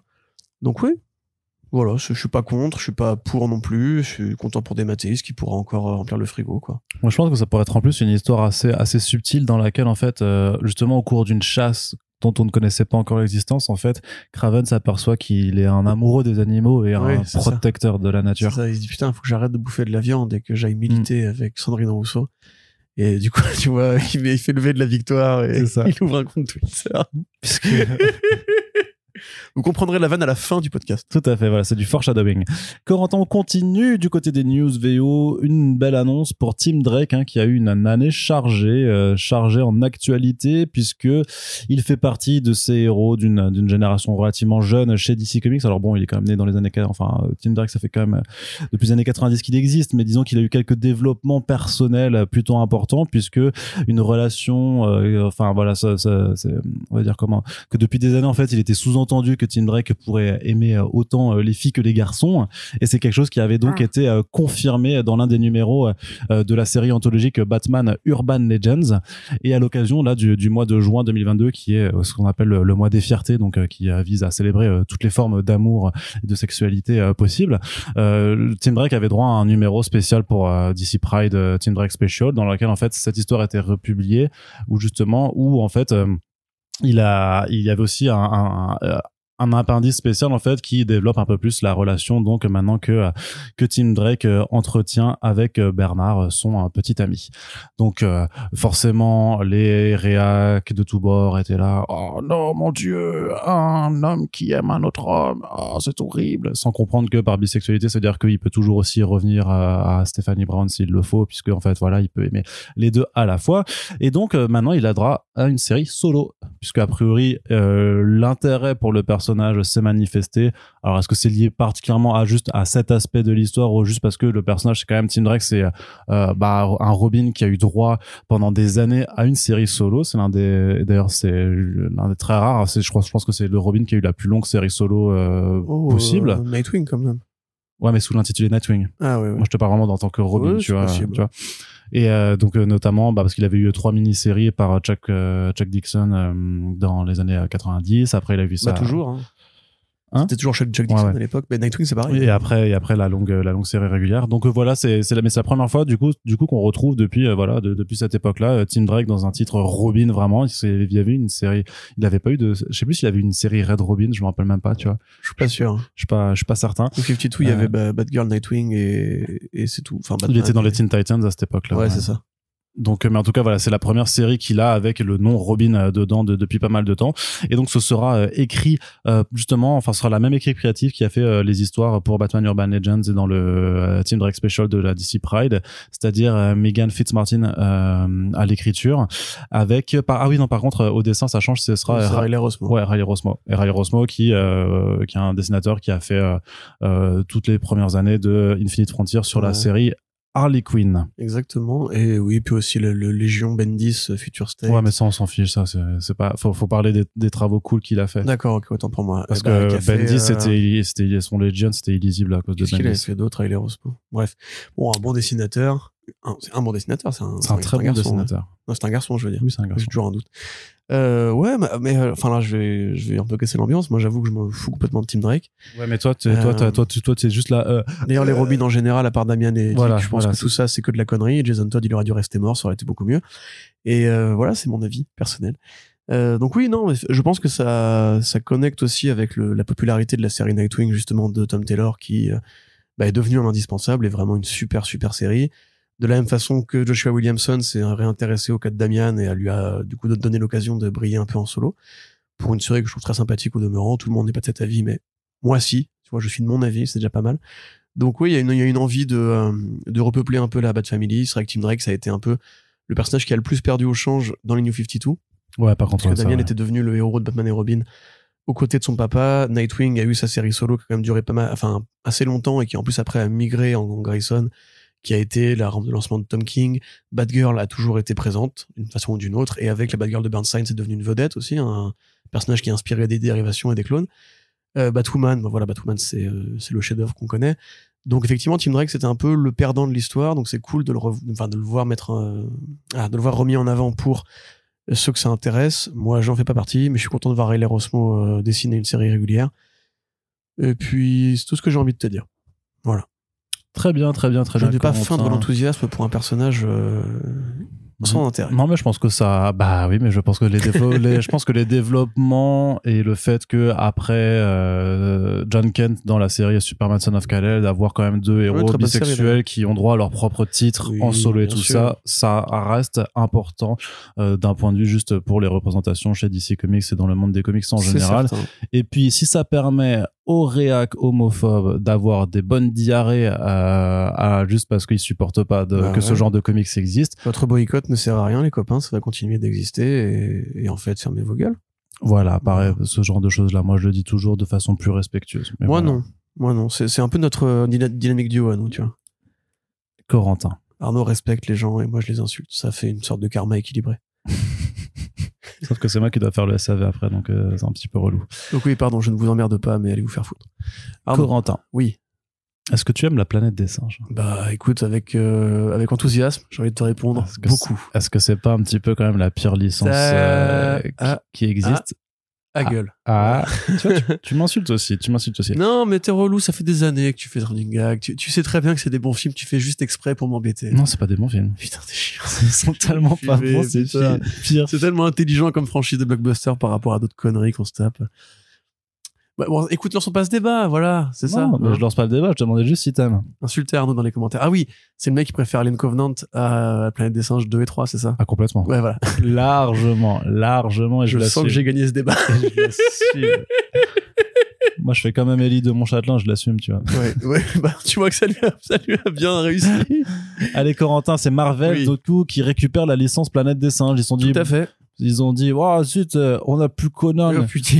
Et qu'est-ce qu'on va Qu'est-ce faire qu'on va faire? Eh, CB, quoi, Kitchester, oui, j'arrive. Poum, poum, poum, poum, poum, poum. Salut les gars, qu'est-ce qui se passe? Alors Vous voulez une nouvelle licence? Hum, hum, hum, Il parle comme, hum. comme Kevin Feige. Ouais, bah, ils sont un peu les mêmes, hein, c'est un peu les mêmes. Hein, et- Frank Miller, il parlait comme ça aussi, je crois. Non, Frank Miller, il fait oh non, c'est très mal ce que vous faites. Bon, bah les couilles, ils vendent, en enfer, mon vendent des NFT, il a que ce C'est vrai, lui aussi, il va en enfer. Il a que ce qu'il mérite. Donc il a fait, eh, si on avait euh, la planète des La planète singes, des singes. Ouais, j'aime bien les singes. Oui. À chaque fois, il n'y a pas de fin. C'est ce qui est, c'est ça qui est génial. Ça finit juste par Arnaud qui me sourit maintenant, moi, genre, t'as vu, j'ai fait des voix. Ouais. Donc on est content. Est-ce qu'on a des raisons de s'enthousiasmer du fait que la planète des singes euh, débarque chez Marvel Moi, je pense que euh, franchement, une petite série parce que moi, je vois très bien Sebuski faire ouais, on va récupérer la planète des singes. Après, on va faire Ape Avengers. Oui. C'est, euh, c'est des Avengers. Oh, putain, et c'est tous des gorilles. C'est trop bien. Ils ont des singes dans l'univers Marvel? Euh, oui. Genre des gorilles la grotte ou des gorilles Ils, ils doivent en avoir, oui, dans Ouais. les terres sauvages là, il doit, bah, il doit bien avoir Ah, des. pas euh, con, ouais. des- De toute façon, il y aura forcément une Savage Avengers. euh, Mais non, mais une- oui, ça, une Ape Avengers, ouais. Ou une... je te jure, ils vont le faire en fait. Ou c'est probable. C'est sûr. Avec les Green Lantern. Il y a déjà eu un crossover avec Green Lantern chez Bourg. Ouais. En fait, c'est c'est pas qu'ils ont voulu récupérer la planète des singes. C'est que depuis le rachat de la Fox, la Fox, c'est une propriété, enfin, c'est la planète des singes, est une propriété qui appartient, qui appartient depuis le début au groupe Fox. C'est Ah bon? produit, oui, qui ont produit la première adaptation du roman de Pierre Boulle, auteur français, monsieur, qui a aussi écrit Le pont de la rivière Kwai, d'ailleurs. Euh, je crois, oui. Euh, qui après a fait cinq films, enfin, quatre films plus un, donc cinq films, qui a donné une série télé, qui a eu un cartoon, je crois même, et puis le, enfin, la fameuse trilogie euh, de Rupert Wyatt et Matt Reeves, euh, qui a changé l'histoire du cinéma euh, moderne à jamais. Euh, extraordinaire cette franchise. Et Matt Reeves d'ailleurs, qui a fait ce Batman ensuite, donc tout est lié. Euh, donc voilà, en fait, ça leur appartenait. Et depuis en fait le rachat, bah, Boom Studios était encore en, en location des droits comics auprès de la Fox. Et bah, comme pour Conan, ils sont arrivés au bout de leur, euh, leur droit, quoi. C'est arrivé chez Marvel parce que simplement, c'est maintenant une, une licence du groupe Disney et que bah, le groupe Disney consacre toutes ses licences en comics euh, à Marvel, comme pour Alien et Predator. D'ailleurs, il y a un visuel de Salvador Larocca qui a été mis en ligne pour euh, sceller l'annonce, ce qui est un peu un red flag. Hein, moi, je trouve, je sais pas pourquoi ils sont à ce point fiers de Salvador Larocca, qui, euh, bah, qu'on aime ou qu'on n'aime pas, euh, il y a quand même d'autres artistes sur Terre pour faire des comics à licence. Bon, moi, j'avoue, j'en ai lu quelques-uns, hein, des, des comics de Boom. T'en avais euh, sur le Général Ursus. T'en avais qui essayaient d'extrapoler un peu. T'en as une, un qui adaptait justement le, script de Rod Serling, de, donc le mec qui a créé la quatrième dimension, qui était le gars qui a justement participé à l'écriture de la première planète des singes, mais dans une version altérée qui a été modifiée après lui. Euh, donc Rod Serling, voilà, fameux euh, activiste anti-guerre, et c'est lui qui a écrit la fin du film euh, euh, God Damn You All to Hell, où on découvre qu'en fait la planète des singes c'était la Terre depuis le début. Donc euh, voilà, ils avaient fait ça, mais grosso modo c'était quand même de la franchise un peu comme beaucoup de produits à licence, c'était vraiment pour les fans, pour les vieux fans même, et pas forcément un truc très nouveau alors qu'il y a plein de trucs à dire avec cet univers. J'ai aucune confiance en Marvel pour euh, comprendre l'intelligence politique ou sociale que ça peut couvrir comme sujet, ou même par rapport au Euh, alors, attends, attends, attends, avoir je te- avec ça. Je te, je te coupe. Ouais. Depuis quand la planète des singes, c'est politique? Hein Bah depuis le premier film. pas, pas de politique Depuis le- dans, dans ma planète des singes. Depuis hein. le premier roman. Moi, je veux pas, je veux pas. Hein. Hein, la politique dans la planète des singes, ça suffit. c'est hein, littéralement bon. une de la saga la plus politique. Non, je veux pas de politique dans la planète des singes, Corentin. Tu m'as très bien compris. autant ok pour moi. ah, ça a jamais été politique. Mais donc voilà, bon, euh, à voir qui sera le scénariste, qui sera le dessinateur, quand ça va sortir. Rob Liefeld. Chester, il a dit ouais, ça va être trop bien, on va aller plus loin que les autres, ils ont été jusqu'ici. Donc euh, Ça va être ouf dingo ah ah et ouais voilà. Pas Niclo sur la planète des singes s'il vous plaît. Euh, bon le jeu- les comics à licence de Marvel moi j'avoue pour l'instant il y a rien qui me va donc euh, Très si bien. Warhammer Warhammer c'est bien Enfin, le premier, euh, Magnus Calgar, c'était pas mal, mais euh, les, les sœurs de bataille, c'est un peu moins bien quand même. Ouais, c'est un peu plus chiant ouais, C'est un effectivement peu, c'est un peu moins bien. Allez, Corentin, on continue du côté de Marvel. Par contre, avec l'annonce qui, toi, t'as fait, je cite, et euh, je suis désolé pour les oreilles prudes qui, euh, qui nous écoutent, mais t'as fait dresser le zizi comme la tour de Pise en 42. Ce qui est quand même assez incroyable comme métaphore. Pourquoi quoi. précisément en 1842. Ah, pardon. Voilà. c'est l'élévation de la tour de Pise? Tu sais qu'au départ elle était juste droite elle est penchée après tu Ouais, vois. non, mais, non, mais, justement- non, mais elle peut pas être complètement droite, justement. Parce que, mais, ouais, bref, ne- on va pas parler de ton dépend, anatomie un petit peu. de- des gens de ton anatomie, anatomie bizarre, anatomie. mais euh, Corentin, donc, tu es content du retour du, du Miracle Man euh, cet automne avec un, pour l'instant un C'est one vrai. shot qui a été annoncé. Voilà, comme la tour de Pise en 42. Donc, effectivement, j'étais content de cette annonce. Alors, euh, pour préciser, enfin, je vais pas refaire parce que j'ai écrit un article qui résume un petit peu l'histoire éditoriale de Miracle Man et c'est trop long et trop compliqué pour euh, vous abreuver les oreilles avec ça, surtout si vous connaissez pas cette histoire ou que vous vous en foutez, c'est une possibilité aussi. Mais en résumé, euh, Miracle Man, c'est un vieux personnage qui date des années 50, qui date du procès entre euh, Marvel, et, enfin pardon, je raconte entre DC, DC Comics et Fawcett. Par rapport au plagiat supposé que serait Captain Marvel de Superman. Un procès honteux et scandaleux qui a fait fermer une boîte qui, bah, au demeurant, avait aussi participé à écrire l'histoire de l'âge d'or, qui a été repris par des magazines anglais un peu underground où un certain Alan Moore arrive. L'Alan Moore en question va commencer à tout... Euh, L'Alan Moore en question... Moore. Moore, Francis Alan Moore en question va commencer... C'est la version cursed de euh, Putain. d'Alan Moore. C'est Alan Moore, long, mais putain, avec la relou. mentalité de Francis Lalanne, ça va être assez terrible. Donc le Alan Moore en question euh, va commencer à tout déconstruire à partir du principe qu'en fait l'histoire qu'on nous a racontée est un mensonge, renversement épistémologique comme il fera avec Swamp Thing aussi, comme il fera avec beaucoup de personnages. Ça deviendra une technique d'écriture ensuite. C'est de là que tout part en fait. C'est Miracle Man, enfin Marvel Man à l'époque. Et puis euh, bah, finalement la boîte en question qui était britannique vend les droits d'édition aux États-Unis pour éviter un procès avec Marvel ou de gêner Marvel qui avait entre-temps créé, pas qui était apparu déjà, et qui avait créé Captain Marvel on s'est dit qu'on allait le renommer Miracle Man pour garder le double M qui lui sert de logo. Et euh, ben, un monsieur qui s'appelle Neil Gaiman arrive, voilà, pour prendre la suite directe du volume de Moore qui avait été abandonné en cours de route parce qu'il s'était engueulé avec, les, avec son éditeur, comme d'hab. Euh, prévoit de faire trois, trois grands arcs de six numéros et malheureusement il n'en publie qu'un seul. Et après quoi, bah en fait simplement euh, sans bourbe, une histoire de procès avec Todd McFarlane qui pense pouvoir récupérer les droits du personnage. Procès, ça dure 12 ans. Marvel doit financer le procès Neil Gaiman qui finit par avoir gain de cause. il se réconcilie avec Todd McFarlane, mais dans l'in- dans l'intervalle, il lui pique aussi Angela, parce que Angela est le personnage de Spawn qui a été créé par Neil Gaiman, qui a été vendu à Marvel. Comme je vous dis, c'est très compliqué, mais c'est vraiment un personnage qui est, culte et qui est important dans l'histoire des comics, qui représente à la fois le côté business, le côté litigieux, le côté la relation entre l'Angleterre et les États-Unis, et qui a été bah, écrit par deux des plus grands scénaristes des comics euh, qui existent.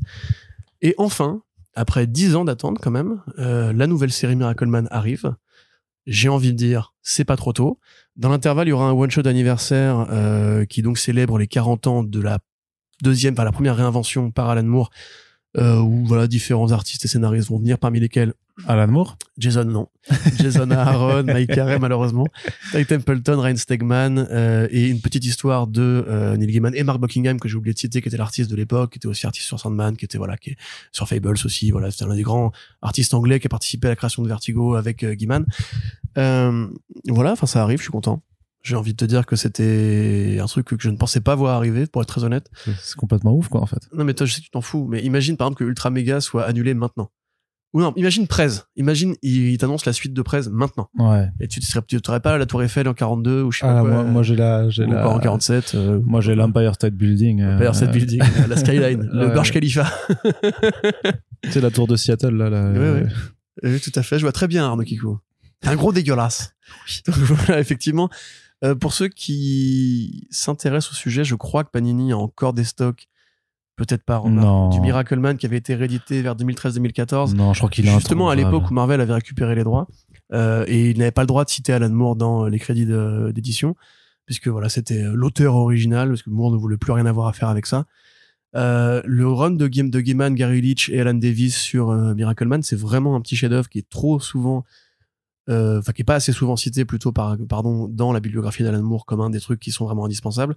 Ça a rien à voir avec Prometheus, ça a rien à voir avec Top Ten, ça a rien à voir avec la Ligue, mais c'est vraiment le l'anticipation de son Swamp Thing, l'anticipation de son Dr Manhattan, euh, toute la réinvention que sera Vertigo plus tard, où on prend des personnages un peu poussiéreux pour les casser, les tordre, en faire un truc un peu plus violent, un peu plus politique, etc. C'est vraiment de là que ça vient. Et euh, bah, il faut le lire, hein, simplement. Voilà. Et pareil pour le Gaiman qui commençait vraiment super bien. Et puis quand même, enfin, du coup, tu te dis euh, 30 ans. 30 ans à patienter euh, pour avoir la suite de cette putain d'histoire. Donc vous foirez pas les gars, j'ai confiance, vous foirez pas les gars. Et euh, bah, merci à Marvel quelque part qui a quand même été assez euh, assez sympa pour le coup parce qu'ils ont vraiment racheté Miracle Man par amitié envers Neil Gaiman. Ils l'ont jamais exploité euh, dans aucune série. Euh, ils ont juste fait voilà un petit numéro par-ci par-là pour pour dire ça existe encore, rappelez-vous. Mais ils ont pas fait justement à la comme DC avec Promethea ou ou avec Tom Strong ou quoi en essayant de, le, le récupérer sans l'accord de l'auteur original. Et donc, quelque part, il y a même un, petit côté mécénat chez Marvel qui vraiment s'est dit, écoute, on, il y en a marre de ce procès, nous, on rachète le personnage au créateur original, donc en plus, c'était assez propre, et on attend que Neil Gaiman soit prêt. Ils ont attendu 10 ans, Neil Gaiman est prêt, donc euh, c'est le moment d'y aller, quoi. Ouais, non, j'imagine que euh, avec le retour, euh, Panini pourra faire des rééditions en deluxe, en omnibus de, bah, de ce qui a déjà été publié par Neil Gaiman, parce que sinon, il y avait quatre albums édités à partir de 2014, mais qui sont tous introuvables. La seule chose que je vois, si je vais sur, sur Bubble, par exemple, tu vois, c'est qu'il y a le tome 1 qui est disponible dans une librairie, et c'est à, à plein rêve à Nantes, tu vois. Donc, Ah. il doit y avoir un exemplaire euh, là, Ça, non. chez Je eux. crois que c'est là que j'avais dû l'acheter d'ailleurs. Mais pour les, les tomes 2, 3, 4, c'est marqué indisponible de, de, de Ouais. partout. Donc Je tiens à dire que j'ai une édition first print du numéro de Marvel Man 1 de Alan Moore, et je suis très fier de moi. Ouais, eh ben, on s'en bat les couilles. Bah, moi, je suis très fier de T'es moi. pas ici pour Je t'emmerde T'es pas ici pour raconter ta life, on n'est pas assistante sociale, Corentin. Toi, c'est toi qui dis ça? Quand tu nous parles de Isla, la, la, la louve des SS ou je sais pas quoi, là Mais ça, ça intéresse les gens. Ça, ça intéresse les Ça, gens. ça intéresse Pardon, les gens. je, je- je suis bête. Corentin, puisque on va terminer cette partie comics avec quand même un retour euh, qui risque peut-être, je sais pas, de faire débat, je ne sais pas, on verra bien. C'est que Warren Ellis euh, sort de sa tanière. Enfin, il a repris l'écriture sur sa newsletter euh, depuis depuis quelques temps maintenant, depuis deux, deux trois bons mois, je dirais, alors qu'il avait vraiment été en mode silence radio pendant bah, pendant pendant presque deux ans en fait. après les, toutes les allégations de, de toutes ces de tous ces agissements à l'encontre de nombreuses femmes dans, dans l'industrie donc euh, le collectif So Many of Us hein, qui, euh, qui avait témoigné contre les agissements de Warren Ellis ce dernier était rentré dans une forme de, retraite hein, tout simplement euh, en écrivant publiquement qu'il était en discussion avec le collectif qu'il avait un travail à faire par rapport justement au comportement qu'on lui a reproché et qu'il demandait à ses fans de pas s'en mêler, de respecter la parole euh, euh, des victimes et de le, voilà de pas s'en mêler. Deux ans passent, deux ans passent et a priori, peut-être que le travail euh, en coulisses porte ses fruits. Peut-être que les discussions entre Ellis et les, euh, et les autrices dessinatrices euh, donnent quelque chose, puisque apparemment, il est en train d'écrire, il prépare donc un nouveau projet pour l'année 2023. C'est bien ça, Corentin? Oui, c'est ça, c'est ce qu'il a dit en tout cas, sans préciser de quoi il s'agissait. Euh, Us n'a pas, n'a pas d'ailleurs réagi à l'annonce pour l'instant. La dernière publication date de janvier. Et euh, voilà, il n'y a pas grand chose qui avait été dit par rapport au statut de Warren Ellis. Les, dames en question avaient quand même, euh, comment dirais-je, soutenu l'idée que Warren Ellis était prêt à, changer. C'est-à-dire leur, leur poste se terminait par euh, nous, nous encourageons, ceux qui sont proches de Warren Ellis et ceux qui ont envie de le soutenir, à lui apporter, comment dirais-je, bah, votre soutien justement dans sa tentative de transitionner vers plus de responsabilité la reconnaissance de ses actes. Donc euh, voilà, quelque part, c'est, j'ai envie de dire, une histoire qui, qui progresse à son rythme. C'est compliqué de savoir, évidemment. euh, Enfin, c'est le débat sempiternel. C'est comment tu reviens en fait d'une affaire comme ça. Parce que les filles, enfin les, les dames en question n'avaient jamais dit qu'elles voulaient annuler euh, Warren Ellis ou qu'elles voulaient l'empêcher de travailler. Elles voulaient juste qu'il prenne conscience de ses actes et que à travers lui, l'exemple justement soit donné de toutes ces formes en fait de, de manipulation, de perversion, d'agression, de prédation soient reconnues en fait au-delà de la, la juridique, enfin le côté juridique du viol ou, de l'agression physique qui sont sanctionnés par la loi. Parce qu'il y a tout un, tout un maillage, il y a 50 nuances justement de, de, de saloperies que tu peux faire sans forcément tomber dans le domaine du délit ou, du crime.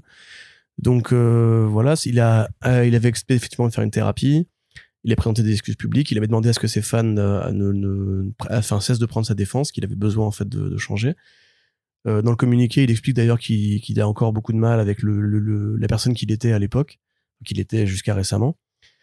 Euh, on sait qu'il avait annulé le projet Fell, puisque Ben Temple Smith, qui lui, pour le coup, s'en est complètement battu les couilles de ces histoires-là, avait juste dit euh, j'ai envie de refaire Fell avec Warren Ellis, et puis ok, d'accord, le, timing n'est pas bon, mais on va le faire quand même, et puis c'est tout.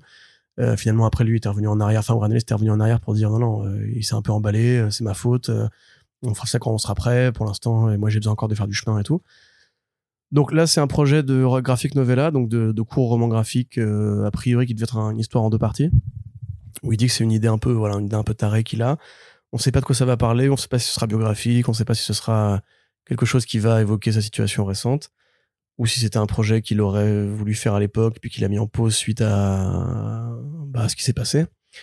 Euh, on n'en sait rien pour l'instant, mais effectivement, ça devrait se faire l'année prochaine. Plusieurs personnes sont sur le, sont sur le coup pour que ça arrive. Euh, tel quel, voilà, moi j'avoue, enfin grosso modo, je, je peux pas pardonner à Warren Ellis euh, l'énorme trahison que ça a été justement pour tout le monde, pour tous les, pour tous les fans de son travail et, et des valeurs qu'il prétendait défendre, euh, de voir justement qu'en fait il avait un comportement assez, assez pervers, voire carrément pervers. Par contre, c'est vrai que je trouve qu'il a beaucoup mieux réagi que beaucoup d'hommes qui ont été accusés de ce genre de choses. Tu vois, par rapport à un James Franco, par rapport à, à Weinstein, par rapport à un Gérald Darmanin, euh, il a directement admis, enfin il a directement, il a pris le temps d'admettre les faits, il est rentré euh, en tanière, il a pas essayé de de faire son Johnny Depp, tu vois, de tout contester, de dire allez vous faire foutre, euh, j'ai jamais rien fait de mal, etc. Et il a essayé de faire une thérapie, enfin il a fait une thérapie, il s'est fait discret. Euh, moi je considère encore une fois qu'il aurait aussi intérêt à juste lâcher du blé pour les associations de. Mais il l'a fait, ça, je crois, non? Je sais plus, très, honnêtement. en tout cas, s'il l'a fait, il s'en est pas vanté, ce qui est aussi une façon intéressante de de- d'aborder la situation. Euh, voilà, le, problème, si tu veux, c'est toujours, c'est toujours comme ça, en fait. C'est le mec, il est scénariste de métier. Donc, son métier, c'est tra- sa, sa- vie, c'est travailler et écrire, et créer des histoires. Euh, une fois qu'il a été, je, déteste ce terme, euh, cancel. Qu'est-ce qui se passe, tu vois? Il va pas se suicider, euh, il va pas euh, aller vendre des, des, Big Mac chez McDo. Donc, évidemment qu'on savait qu'il allait revenir faire une histoire. Ce qu'il faut voir, du coup, maintenant, c'est est-ce qu'il s'est suffisamment amendé du point de vue des victimes, ou du point de vue des femmes en général. En fait, on qui- attendra, ouais, ça, il faudra plutôt attendre le, le- un communiqué du, du collectif pour savoir s'il y a vraiment eu quelque chose de, de Ouais. fait ou si c'est juste que le mec se fait, euh, fait comme en fait les trois quarts des gens, c'est-à-dire qu'il laisse juste passer et qu'en fait, de toute façon, il se passe jamais rien. hein. Non, ça, je- enfin, je pense. Enfin, je- ça m'é- ça m'étonnerait quand même. Quand tu regardes, en tout cas, je sais pas, enfin, c'est c'est vrai que c'est pas sur des comics, mais quand tu regardes ce qui se passe avec certains vidéastes ou streamers euh, en France, machin, tu vois très bien que quand les accusations sortent, ça fait du bruit sur les réseaux sociaux, mais dans la vraie vie, Oui, mais eux, se généralement, ne prennent pas le temps de, répondre aux allégations, d'engager un dialogue avec leur, leur victime potentielle. Non, mais ce que je veux dire, c'est que voilà, ils font l'autruche et ils attendent que ça passe. Et puis voilà, et là, tu pourrais très bien dire qu'il fait pareil, il a fait l'autruche pendant Oui, un certain oui, temps. non, et on, puis, peut, euh, on peut penser ça, effectivement. Moi, si tu veux, j'aimerais croire qu'il est sincère, j'aimerais croire qu'il a, il a vraiment compris euh, le problème et qu'il va essayer de devenir un avocat justement de, de la- du changement pour beaucoup d'hommes et de la déconstruction, euh, etc. Mais c'est aussi le fan en moi qui parle, tu vois. Je peux pas m'empêcher de me dire que Toi, tu es biaisé. j'ai envie que ça redevienne un mec bien, tu vois, quelque part. Mm. Donc, euh, je suis peut-être prêt trop facilement à, à me dire que voilà, c'est un timide retour aux affaires, faut voir ce que ça va donner, etc. Et je pense qu'il y a beaucoup de meufs qui euh, euh, ne vont pas être contentes du tout. C'est bien leur droit, en fait, en général. Et de la même façon qu'on sait qu'il y a beaucoup de fans de Warren Ellis qui s'en battent grave les couilles. Qui, justement, on se souvient que les ventes de Batman Grave, là, Batman's Grave. ouais. voilà, son histoire qui a été éditée chez Urban Comics, c'est très bien vendu. euh, Enfin, c'est bien vendu proportionnellement à ce que font des Batman en France. Euh, voilà, il y a beaucoup de gens pour qui c'est pas du tout un sujet. Et c'est là justement qu'on peut trouver cool qu'il ait au moins lui pris le temps de s'excuser, de, se faire discret, de, consulter. Dans la mesure où il y a beaucoup de gens, effectivement, comme tu dis, qui juste balaient ça d'un revers de la main et se disent bah je t'emmerde, ça va pas changer ma carrière parce qu'en fait il y a suffisamment d'hommes qui s'en battent les steaks de ça pour que je continue à vivre tranquillement euh, bah, de ma de ma enfin de mon de mon travail, sans me remettre en question, sans rien changer et participer à ce que à ce que ce monde continue d'être euh, toujours plus injuste euh, et patriarcal et dangereux pour les femmes qui sont généralement vues comme des objets sexuels euh, par le moindre mec. Et je jette la pierre à personne en, en particulier. Moi-même, j'ai eu des comportements relous. Tous les, tous les mecs en général, les mecs qui te disent que c'est pas vrai, qui te disent qu'il y a pire, etc. Oui, c'est certainement, mais c'est aux femmes qu'il faut demander en fait. Donc euh, voilà, je faudra voir. Et effectivement, en tout cas voilà, au, au moins c'est discret, on va dire pour l'instant. Et moi j'aimerais bien que ce soit un truc plus biographique justement, ou un truc un peu punitif, ou un peu euh, un peu pénitent. euh, Je sais pas, faudra voir quelle, quelle, quelle forme ça prend. Mais c'est toujours un sujet compliqué à évoquer quand on a été fan de Warren Ellis parce que la déception est encore là. Et, Ouais, ça. et voilà. Très bien, Corentin. Mais c'est à vous chacun de se positionner là-dessus. hein. Ouais, The Batman's Grave, selon les données d'Istat, c'est euh, quasiment 4000 ventes en France. Donc, euh, ouais, c'est pas, ça pas, je dirais pas que ça a eu un énorme impact de toute façon. Bah, De toute façon, façon, c'était un fait qui était franchement, quand tu sors de la sphère vraiment des gens très, très spécialisés et qui s'intéressent réellement à l'actualité des comics, les trois quarts des gens n'en avaient même pas entendu parler, en fait. Tout simplement, hein, les gens qui achètent juste du Batman comme ça parce qu'ils aiment Batman, ils, qui connaissent pas forcément Ouais, le nom de Warren Ellis, en aussi fait. des gens pour qui, enfin, qui ont une grille de valeurs très différente. Pour eux aussi, euh, si t'es Oui, pas un pédophile ou un violeur acté, euh, le comportement privé, ça, non, ça, ne, ça, ne te- enfin, ça, ça ne regarde pas les gens, tu vois. Enfin, c'est ce, qui c'est ce que ces gens-là nous ont répondu, rappelle-toi. En mode, euh, oui, mais il n'y a rien d'illégal, il n'y a rien d'illicite. euh, c'est c'est juste que c'est un, un dragueur un peu relou, mais ça, à la limite, c'est son, c'est son droit. Bon, après, ça excuse pas les manipulations ou la prédation ou euh, voilà. Ou l'abus de pouvoir. Mais euh, voilà, il y a des gens, beaucoup de gens qui s'en qui battent les steaks. Hein. C'est aussi. Allez, Corentin, on dire. On passe à la partie écran avec une seule annonce du côté de la série télé, c'est une série. Et là, Corentin, euh, je me rappelle que tu m'as dit, oh là là, je suis euh, dressé comme La tour de Pise en 2200, parce non, que ce comme le. World Trade Center avant 2001. Après 2000. Non, avant. Après, non, après 2000. Non, non, avant Après justement. 2000. Parce que quand même une série Les deux, Wonder, les deux tours. une série Wonder Man par Destin Daniel Cretton, le réalisateur de Shang-Chi pour Disney+. Est-ce que franchement là, t'es pas euh, turgescent Non, ça bouge pas. Non, je m'en touche une, l'autre bouge pas. Donc, euh, ouais, non. J'en ai Non. euh, pas grand chose à, à carrer. Euh, T'as l'air- content de me voir. c'est qu'on arrive, tu sais, dans la partie des adaptations, c'est le moment où on redevient deux connards sur un canapé qui n'aiment rien. C'est ça, ouais. Euh, le- non, en fait, euh, bah, je sais pas qu'est-ce que t'en penses, toi, d'ailleurs, ça m'intéresse. Ah, moi, je connais pas du tout le personnage. tu vas m'aider à me faire un avis? Moi, je connais pas du tout le personnage. Après, je sais que euh, que Wonder Man, en fait, il a été utilisé. euh, hum, enfin, le schéma mental a été utilisé pour faire euh, Vision. La vision, ouais. Enfin, en comics, parce que tu peux En comics, ça en, comics, bien entendu. Euh, que voilà, c'était au début un adversaire des Avengers qui est devenu un ça. héros. Qui Il y, a eu- il y a un côté un peu Mephisto du MCU, Mephisto, pardon, Mysterio du MCU, puisque c'est son papa qui était un rival des industries Stark, qui s'est Ouais, ruiner. Du coup, lui est parti du côté des méchants. Baron Zemo l'a manipulé, lui a donné des pouvoirs ioniques. Mm. Euh, et donc, c'était un vilain, puis il s'est sacrifié pour, pour sauver les Vengeurs. Donc, il est revenu, il est mort, il est revenu, il est mort, il est revenu. Personnage. il a eu sa euh, période West Coast Avengers. Ouais, ouais, personnage populaire, hein, euh, pourtant. Mais j'avoue qu'effectivement, comme toi, je le connais pas assez pour être vraiment épais, mais c'était prévisible. On arrive au moment donné où en fait ils ont fait tellement les têtes d'affiche qu'on va commencer. à Oh, il y en a toucher, encore plein des têtes d'affiches à faire. Enfin, Corentin. euh, euh, du style. euh, Voilà, c'est Black ça. Cat. Black Cat, mais Black Cat c'est Sony. Oui, oui, alors oui. Ah, du côté, oui, c'est vrai qu'il faut prendre que du côté à pas Sony. hein. Ouais, enfin le valet de cœur, euh, je sais pas. C'est non là on Non, mais attends, mais il y en a plein. Attends, mais je suis sûr qu'il y, a- il y a plein de personnages. Bah, les Oui. mutants, de, de tout ce qui est X-Men et Fantastic Four, déjà, t'as plein de personnages plus hein. en vue à faire. plus tard. Euh, même via Disney Plus, je sais pas, faites une série Gambit déjà, tu vois, ce sera déjà plus. Ouais, plus ouais, ça, ça, ça hein. va arriver dans, dans. Mais tu vois, genre dans les côtés qu'ils peuvent faire en ce moment, tant que les- le, le, re- le reboot pardon, des Fantastic Four et des X-Men n'est pas acté. Mais après, tu vois, on peut se dire, ça peut être un lien avec euh, WandaVision, où il y avait le Ghost Vision qui avait été créé. euh, Bah, moi, le seul truc que je me dis, c'est que c'est, il y a effectivement, c'est les liens à vision qui peuvent être exploités euh, pour, euh, pour la série, en fait. C'est, Ouais, ouais, ouais. c'est ce qui me semble le plus, le plus évident. Mais d'après, d'après les rapports qui sont, qui sont sortis, vraiment, c'est, il prendrait plus la version, donc, euh, Simon Williams de, des West Coast Avengers, où le mec est aussi une célébrité parce qu'il faisait des, des acteurs et cascadeurs, en fait, pour, pour l'industrie. Et que ça, il pourrait utiliser cet aspect-là pour en faire une forme de parodie un peu de, de Hollywood. Ouais, bon, ça, on a vu ce que ça a donné pour, euh, pour euh, Mysterio, justement.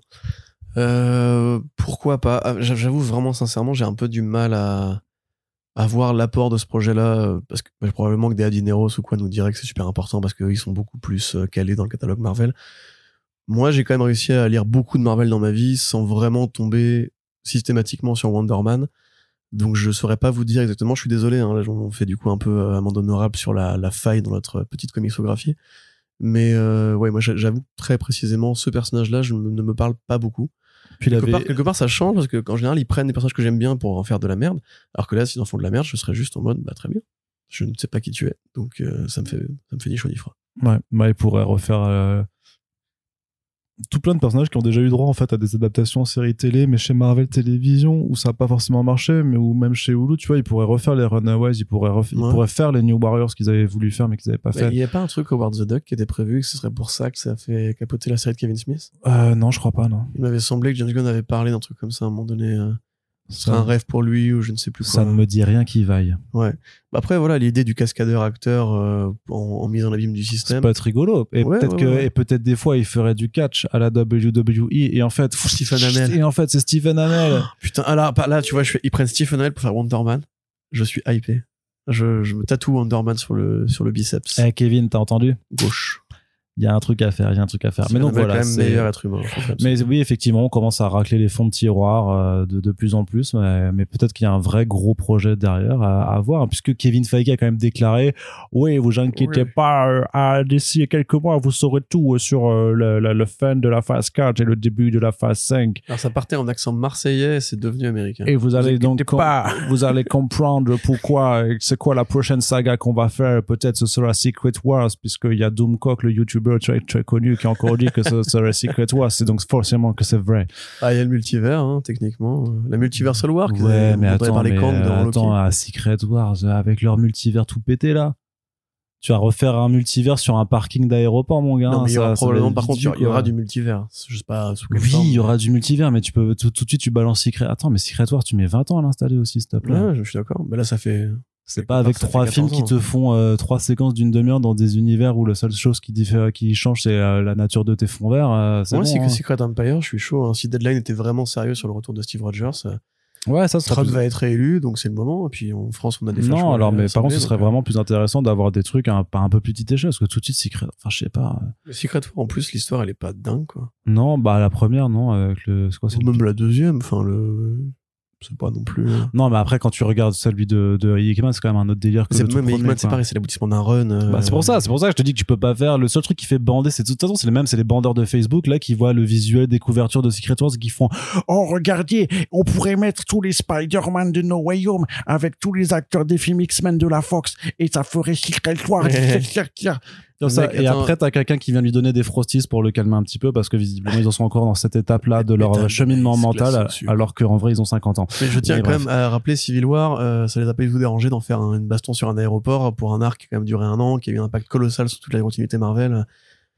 Et, et là, Secret Invasion, c'est une série Disney Plus, hein, Ouais. avec Nick Fury qui parle à ses potes verts en mode, hey, c'est qui les Skrulls là, euh, les méchants? Bah, mais c'est pour ça. Ça va être Peacemaker la série euh, Secret Invasion. Ils vont, ils vont chasser des, des politiciens qui sont des Skrulls méchants en fait. Peut-être qu'on, même peut-être qu'il faudra arrêter de, de prendre les choses comme ça. Ah, mais moi par contre, le Ah, prochain crossover, Attends, le mais prochain crossover Marvel, je pense qu'il va être définissant sur ce que sera la série parce que pour l'instant, la phase 4, on souffle un peu quand même. Euh, Il n'y a pas non plus des trucs euh, mirobolants quoi. Moi, Non, mais je que- me suis bien régalé, j'avoue. Bon, parce que je suis un gamin. Euh, Eternals, mine, mine de rien, j'ai trouvé ça intéressant. Les séries Disney Plus, t'en as deux que vraiment on peut, on peut retenir. Euh, ouais, enfin pour l'instant, c'est pas non plus euh, Doctor Strange 2, voilà. Mais enfin, on souffle un peu quand même.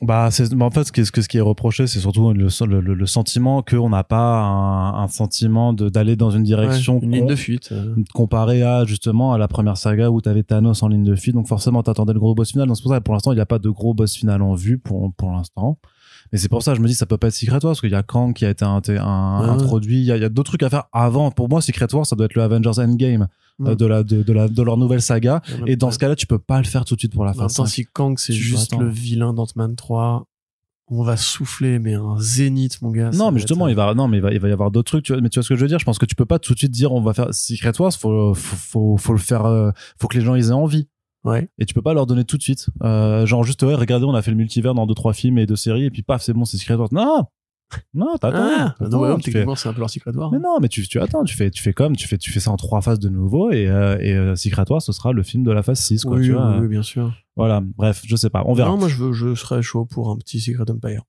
Allez, Corentin, on passe du côté donc du cinéma. Du cinéma. Alors, euh, chose assez amusante, euh, même surprenante peut-être, hein, c'est euh, HBO Max qui développe un film d'animation Batman Azteca, euh, Choque de euh, Empiros, donc le choc des empires, qui est vraiment une production euh, entièrement faite euh, entre Warner Bros et des, des compagnies de production donc euh, euh, mexicaines, euh, d'Amérique Particular Crowd Anima. Voilà euh, et qui vraiment alors reprend un peu le mythe de Batman dans un contexte complètement euh, alors euh, j'ai pas envie de dire les, les, les mauvais mots euh, Et Chatronnet qui a fait le film The Book of Life produit par Del Toro, qui était Oui. un peu Coco avant Coco. Oui. Un film d'animation très sympathique. voilà qu'est-ce que Oui, je veux bah, dire? du coup j'ai perdu bah, j'ai du mal un petit peu à ne pas avoir Batman, avec Batman Ninja. Euh, le côté on explore Batman dans un folklore différent. voilà, avec des équipes qui méso-américain c'est le mot que je cherchais Voilà. Avec des équipes qui savent faire justement ce genre de choses et on déporte toutes ces thématiques dans des thèmes euh, folkloriques locaux. Euh, je parce connais. qu'en fait là on, s'intéresse en fait c'est pas du tout il est c'est pas du tout un un, un, un, un- un un- milliardaire américain dont les parents se font moitié dans une ruelle. non ce sera pas un milliardaire méso-américain du coup enfin à, à- à de l'époque qui sera en fait donc c'est c'est un, c'est Yo Yoali Kotl euh, qui en fait euh, voit son village envahi euh, par les conquistadors euh, espagnols. Son père se fait effectivement euh, assassiner et donc en fait il part dans la grande cité de euh, et je vais je suis désolé hein, je vais le lire phonétiquement de, Tenochtitlan. de Tenochtitlan euh, pour alerter le, le roi et en fait là il va subir un entraînement euh, par un, un- par un par un mentor euh, le prêtre Yoka euh, qui notamment bah, vénère la, une divinité euh, chauve-souris et donc Yoka. et donc c'est comme ça qu'il va prendre le totem littéralement de la chauve-souris en développement aussi donc euh, euh, ses compétences et un équipement de l'époque hein, j'imagine pour défendre son sa ville contre l'envahisseur espagnol. Et qu'est-ce que tu veux faire de ça? C'est marrant. intéressante. J'avoue, ouais, moi je suis curieux hein, pour le coup. euh, Bon, c'est pas Batman techniquement, c'est un guerrier chauve-souris qui va reprendre euh, Ouais. le nom propre dans un contexte folklorique différent. Encore une fois, ça fait penser un peu à la Batman Inc. Ça fait penser à Batman Rip aussi quelque part, où il y avait le Batman justement euh, qui traversait les époques, euh, Batman un petit peu un petit peu tribal et tout, King, et il bougeait ses fesses. Mais à part ça, ouais, c'est après, on, on voit aussi le côté HBO Max qui veut commencer à conquérir un peu d'autres d'autres foyers de, de consommation et qui donc va clairement s'adresser aux latino-américains qui pour la plupart sont descendants des conquistadors et des tribus, enfin des Premières Nations qui étaient sur place euh, au moment des grandes invasions espagnoles. Donc euh, voilà, c'est plutôt plutôt cool. Ça fait penser un petit peu aussi à Wonder Girl quelque part, euh, où là justement pareil, euh, Arnaud, je parle de ta, ton personnage préféré là. Où il y a aussi pareil, cette, cette, mythologie qui prend le, le- la rivière Amazon, euh, et qui croise ça avec des dieux justement de ce, ce panthéon-là, on va dire. Donc euh, pourquoi pas Moi, je suis assez curieux, je dois dire, mais pas. Ça peut être nul ou, pas bien, enfin ou très bien. Je serais quand même intéressé par l'initiative de justement développer lore d'essai comics à d'autres foyers de population et d'autres, euh, enfin environnements que l'Amérique moderne. Donc pourquoi pas Effectivement, voilà, c'est tout ce que j'aurais à dire sur ce sujet. Euh, mais je suis toujours quelque part aussi assez curieux de savoir pourquoi on n'a pas encore eu un Batman à la, à la Révolution française, tant qu'à faire, tu vois. Est-ce qu'on n'est pas assez des gros consommateurs, nous, tu vois? Monsieur du Batman. Monsieur du Batman. Monsieur de la chauve-souris. Bruce. Bruce Wayne. Bruce de la chauve-souris, bonjour. Bruce, et Bruce Wayne, il serait breton. Tout de même, tous ces révolutionnaires, il faudrait les corriger. Ce serait un pote de Marat et ils iraient décapiter Robespierre. Et... Hmm. Voilà. Très bien. cette phrase. Non, j'essaie de trouver quelque chose comme Oh, le cours de la baguette a encore augmenté. Nous allons donc euh, faire une petite révolution, monsieur de la chauve-souris. Bonjour. voilà, c'est bien, merci. C'est ma faute, je t'ai lancé là-dessus. le gros Batman bourgeois comme ça. Là. Ouais, tout à fait. Il mangera de la brioche. Allez, Corentin, du côté de Harbinger, du Oui. changement de nouveau. On avait dit que c'était Wes Ball, euh, le mec qui a fait les, les, les films nazes, le labyrinthe là, euh, mais qui devait faire par contre Mouse Guard et ça c'est bien dommage. Donc un, un mec qui a vraiment pas eu de chance dans, dans sa vie. Euh, il a fait Bah, des la preuve, il va faire le film, le film Arbinger. Non, il justement, non, Harbinger. justement, il ne fera pas le Donc film. il a un peu de Harbinger. chance finalement, tu vois. Bah, on sait pas. Bah, on sait pas La parce, retourne va tourner. Parce que Harbinger c'était passé de Sony à Paramount, donc cette licence Valiant Comics s'intéresse à des jeunes euh, qui sont doués de capacités extraordinaires qu'on appelle les psiotiques. Leur leader, en- enfin, le, enfin disons que les comics dans la version la plus moderne, euh, piloté par le formidable Joshua Dysart, donc c'est disponible chez Bliss Edition. Vous devez lire ça parce que c'est trop cool. Moi, j'aime l'univers de super-héros et Toyo Harada, qui est le mec qui vient d'Hiroshima et c'est le croisement de Charles Xavier et Magneto. Et... Tu pourrais le faire sur une bande enregistrée, comme ça tu n'aurais pas besoin de le répéter à chaque fois.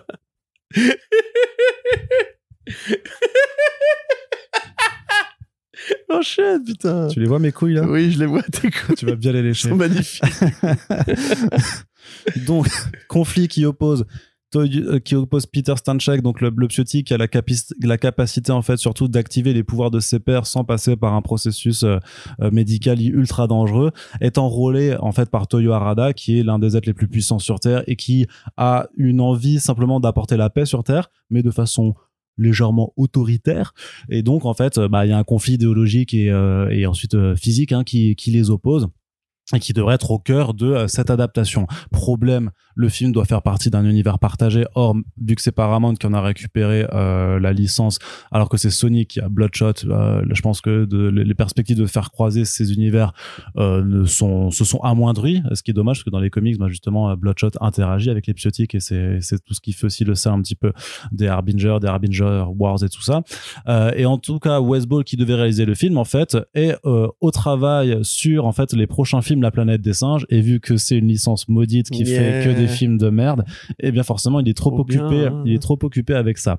Et donc c'est un nouveau réalisateur qui s'occupe du projet. Il s'appelle Paul Downs Colaizo Euh, et c'est donc c'est un, mec quasiment inconnu en fait puisqu'il a que un film en fait qu'il a réalisé mais écrit qui s'appelle Brittany Runs a Marathon. Donc c'est l'histoire de Brittany qui court un marathon. marathon. En fait, je sais pas, je sais pas du tout si c'est ça, Avec mais euh, Gillian Bell. Mais c'est un film qui a été euh, primé, qui a été acclamé par la critique au Sundance Festival ça. Donc euh, plutôt un film d'auteur, plutôt quelque chose d'assez euh, d'assez d'assez euh, posé, euh, ce qui veut dire que euh, il va se faire broyer par la machine hollywoodienne en, Et, en- bah, c'est déjà fait parce qu'il a déjà aussi coécrit le reboot de MacGyver. Non, il a écrit un épisode d'un pilote qui a pilote. pas été euh, Ouais, ouais, qui a ouais. pas été diffusé machin. Ah, donc, ça y euh, est, la machine est là. Apparemment, c'est un dramaturge au départ. Ouais. Ouais, bah, je connais absolument pas son travail. Il a écrit aussi euh, Il a pas fait grand chose. une, version de Sister Act apparemment. Euh, Mm. Voilà, qu'est-ce que tu veux dire là-dessus? Ça sent le petit nom effectivement qui va pas forcément réussir à négocier avec un gros studio. C'est les mêmes producteurs. Non, c'est pas les mêmes producteurs que Bloodshot. Si. Bah non, bah non, parce que c'est Paramount et c'est pas Sony. Paramount, du coup, c'est eux qui font les Transformers. les, Fast aussi. Non, les Transformers, c'est ça. C'est Universal qui fait les Fast et Paramount qui fait les Transformers. Ouais. Euh, je dois bien l'admettre, n'étant pas un énorme adorateur de la franchise Valiant, que je ne crois pas beaucoup à ce projet. Je suis déjà assez étonné qu'on en reparle, à mon avis. Enfin, dans ma tête, c'était un peu mort et enterré. Euh, West Ball, c'était un cachet, parce que justement, c'est un, même si on n'aime pas les labyrinthes, c'est un réal qui connaît Hollywood, qui, pas pour rien d'ailleurs que Disney a été le voir lui pour faire la planète des singes, parce qu'il est pote avec Serkis aussi d'ailleurs, qui, Serkis qui devait coproduire euh, le Mossguard, et qui devait jouer un des personnages d'ailleurs aussi. Donc euh, moi je regrette justement que euh, on n'ait pas davantage de Mossguard et un peu moins de projets comme ça parce que ça sent encore une fois soit la copie de Marvel Studios, soit l'envie vraiment de se dire est-ce qu'il n'y a pas un truc à faire, un truc à jouer? Il leur faudra du budget, il leur faudra une écriture politique, il leur faudra un truc ample qui pourra aller plus loin qu'un seul film sans forcément se donner le challenge de faire un univers partagé dès le début parce que on a vu que ça ne marchait jamais de faire comme ça ça me paraît tendu quoi Harbinger. Mais comme Bloodshot hein. Bloodshot c'est- c'était un projet qui était facile à faire. Ils ont quand même réussi à le foirer. Euh, je sais pas si DMG même a un- le moindre contrôle créatif ou la moindre implication à la production de ces machins là depuis que Dinesh est parti c'était un petit peu lui Dinesh qui essayait de négocier ses, ses contrats d'adaptation parce que lui c'est un mec qui connaît qui sait faire. Voilà c'est c'est compliqué de s'emballer maintenant. Après On ne connaît pas le profil du gars, donc tout est possible. Euh, apparemment, c'est pas ce qu'ils veulent vraiment faire de ce projet-là. Encore une fois, peut-être Après, que ils ça- veulent en faire quelque chose. Ils ont changé de réalisateur. Peut-être qu'il y aura une bonne surprise. Après, ils vont le réécrire aussi. Donc, Oui, euh, c'est ça que, mais lui, lui-même va le réécrire. en Voilà, fait. c'est ça qui est, qui est curieux aussi. C'est est-ce qu'on pourrait savoir pourquoi? Qu'est-ce qui dégrangeait de la première version? Est-ce qu'il était trop cher? C'est souvent un truc qui modifie, qui conditionne beaucoup de réécriture. Euh, est-ce qu'ils vont leur faire un truc petit budget? Quelle va être la dimension? Je sais pas. Honnêtement, moi, je pense qu'il y aurait plus d'intérêt à faire un, je sais pas, une série Ninja euh, un peu voilà pour, poser les bases ou, refaire un reboot de Bloodshot vraiment bien vénère en prenant un cinéaste de genre ou un cinéaste un peu militaire. Le mec qui a fait Drag de Cross Concrete là. Euh, merde, bah, ce mec-là qui a fait qui qui fait des comics bientôt, tu prends lui pour faire un Bloodshot bien vénère qui serait la première base qui montrerait aux gens, regardez, Valiant, ça peut faire de l'argent, ça peut marcher, ça peut être sérieux et tout. Là, Harbinger, ça me paraît déjà, parce que c'est quand même leur plus gros truc, quoi, Harbinger. euh, c'est- une de leurs plus grosses licences. voilà, si on met de côté. Après, le Future techniquement, World, euh, X Manowar et Ninja sont quand même très. ce Manowar, c'est pareil, il faut du blé. Hein. Ah, mais que ça, c'est pas possible. Avec ce Manowar, peut-être qu'ils le feront une fois que Thor 4 animation. aura été fait et qu'ils ils se diront euh, Ah ouais, c'est vrai que c'est pas con, en fait, on peut faire du cosmique un peu coloré avec un personnage viking, enfin Visigo. Euh, à voir. Moi, pour Tolkien, voilà, je te dis, je- je- tout ce qui est bon à prendre est bon à prendre. Et, euh, et la retourne va tourner. Ouais, très bien. Voilà. Merci Ribéry. Avec On continue du côté du cinéma. J'ai perdu mon pari kebab du dernier front page hein, et très rapidement en fait, le- c'était le jour d'après, euh, littéralement après avoir posté le, Hop. podcast. Voilà, donc sachez que Corentin a eu son bon gros kebab Ouais. sauce andalouse blanche, je remercie, sais plus quoi. très bon. Voilà, Ah non, non, Algérienne blanche. algérienne blanche pardon. Voilà. Donc puisque Lady Gaga est en pourparler pour jouer Harley Quinn dans le film Joker Folia 2 de Todd Phillips. Il y a deux. Euh, effectivement, alors. Donc tu avais raison, c'est bien Harley. vers Harley Quinn qu'on se dirige et pas du tout vers Bruce Wayne comme je le supposais. Encore que, encore que, Lady Gaga pourrait très bien jouer Bruce Wayne aussi. Euh, Lady Gaga peut tout jouer. Voilà. Voilà, elle fait, elle fait bien ce qu'elle veut. Donc euh, oui, alors ça passe, ça part sur la piste d'un musical. Oui Euh, aussi. Alors c'est pour ça c'est musical et pas comédie musicale parce que c'est pas parce que c'est il y a de la musique que c'est forcément une comédie. Il y a beaucoup de gens qui ont pris ce truc non, en oui, disant. non, pas du tout. euh, en fait, non, mais c'est pour ça que moi je l'ai pas la valse des pantins, c'est pas une comédie musicale et pourtant c'est euh, la valse des pantins. New York, New York, pardon, excuse-moi. Non, mais genre Sweeney Todd par exemple, tu vois. Enfin, que toi, c'est une comédie musicale. bah non, c'est pas une comédie du tout. Ah, c'est une comédie C'est un musicale. film d'horreur. Oh, mais c'est une... oui, mais ok. C'est un musical. C'est un musical d'horreur. Non, ce que je veux dire, c'est que c'est pas les parapluies de. Cherbourg. C'est pas, c'est pas comme les parapluies de Cherbourg. Oui, les non, parapluies de mais Cherbourg, ah, dans ce sens-là. Non, moi, je voulais dire qu'il y aura de la musique sans forcément que ce soit l'élément le plus important du film. Oui, oui. Non, mais je qu'il y aura pense. beaucoup de scènes musicales, mais que ce sera entrecoupé de. Tu vois, que ce sera pas West Side Story, toi, par exemple. Voilà. Voilà. Mais parce que si les gens, tu leur dis, c'est une, si tu leur dis, c'est une comédie, Comédie musicale, musicale. ils s'imaginent, vraiment que la suite de Joker, ce sera les parapluies de Cherbourg. Mais on peu- peut très bien imaginer un, une sorte de Sucker Punch où Joker est à, l'asile avec sa psychiatre et qu'ils s'imaginent en lui parlant des, des chansons tous les deux et ils se font un monde fantasmé dans leur tête puisque on rappelle que dans le premier film Joker, la question était posée de qu'est-ce qui est vrai, pas vrai, avec euh, les horloges qui pointent toujours sur les mêmes horaires, euh, vraiment un truc que personne n'a remarqué. euh, parce qu'on est trop occupé à dire que c'était pas subtil et que c'était pas bien. La subtilité, c'est super important. Et, donc voilà. Bon, que, que Lady Gaga, moi, je la connais pas vraiment beaucoup en tant qu'actrice. Euh, elle a fait le Robert Rodriguez, la Machete 2. Elle a fait, bah, elle a fait évidemment Star is Born, le remake avec Bradley Cooper, qui a priori a eu très très bonne presse, que je n'ai pas vu malheureusement parce que ça ne m'intéresse pas. Euh, Qu'est-ce qu'elle a fait d'autre comme, comme actrice? Bah, la of Gucci. C'était pas mal Ouais. dans of Gucci, ouais, c'était sympathique. Et puis elle a à peu près l'âge de, Joaquin Phoenix, ou approchant, donc au moins ils prendront pas une minette euh, comme ils feront pour, pour Napoléon. C'est compliqué quand même. Encore une fois, moi je suis contre euh, toute forme de suite. J'ai vu que l'annonce justement du côté musical et Lady Gaga avait un peu retourné les gens qui du coup se posent la question de qu'est-ce que ça va être? Est-ce que ça va pas être plus original, plus créatif, ou est-ce que ça va pas être justement un- un- une repompe de New York, New York de Martin Scorsese? Euh, en tout cas, c'est une, une piste que personne n'avait n'avait anticipée.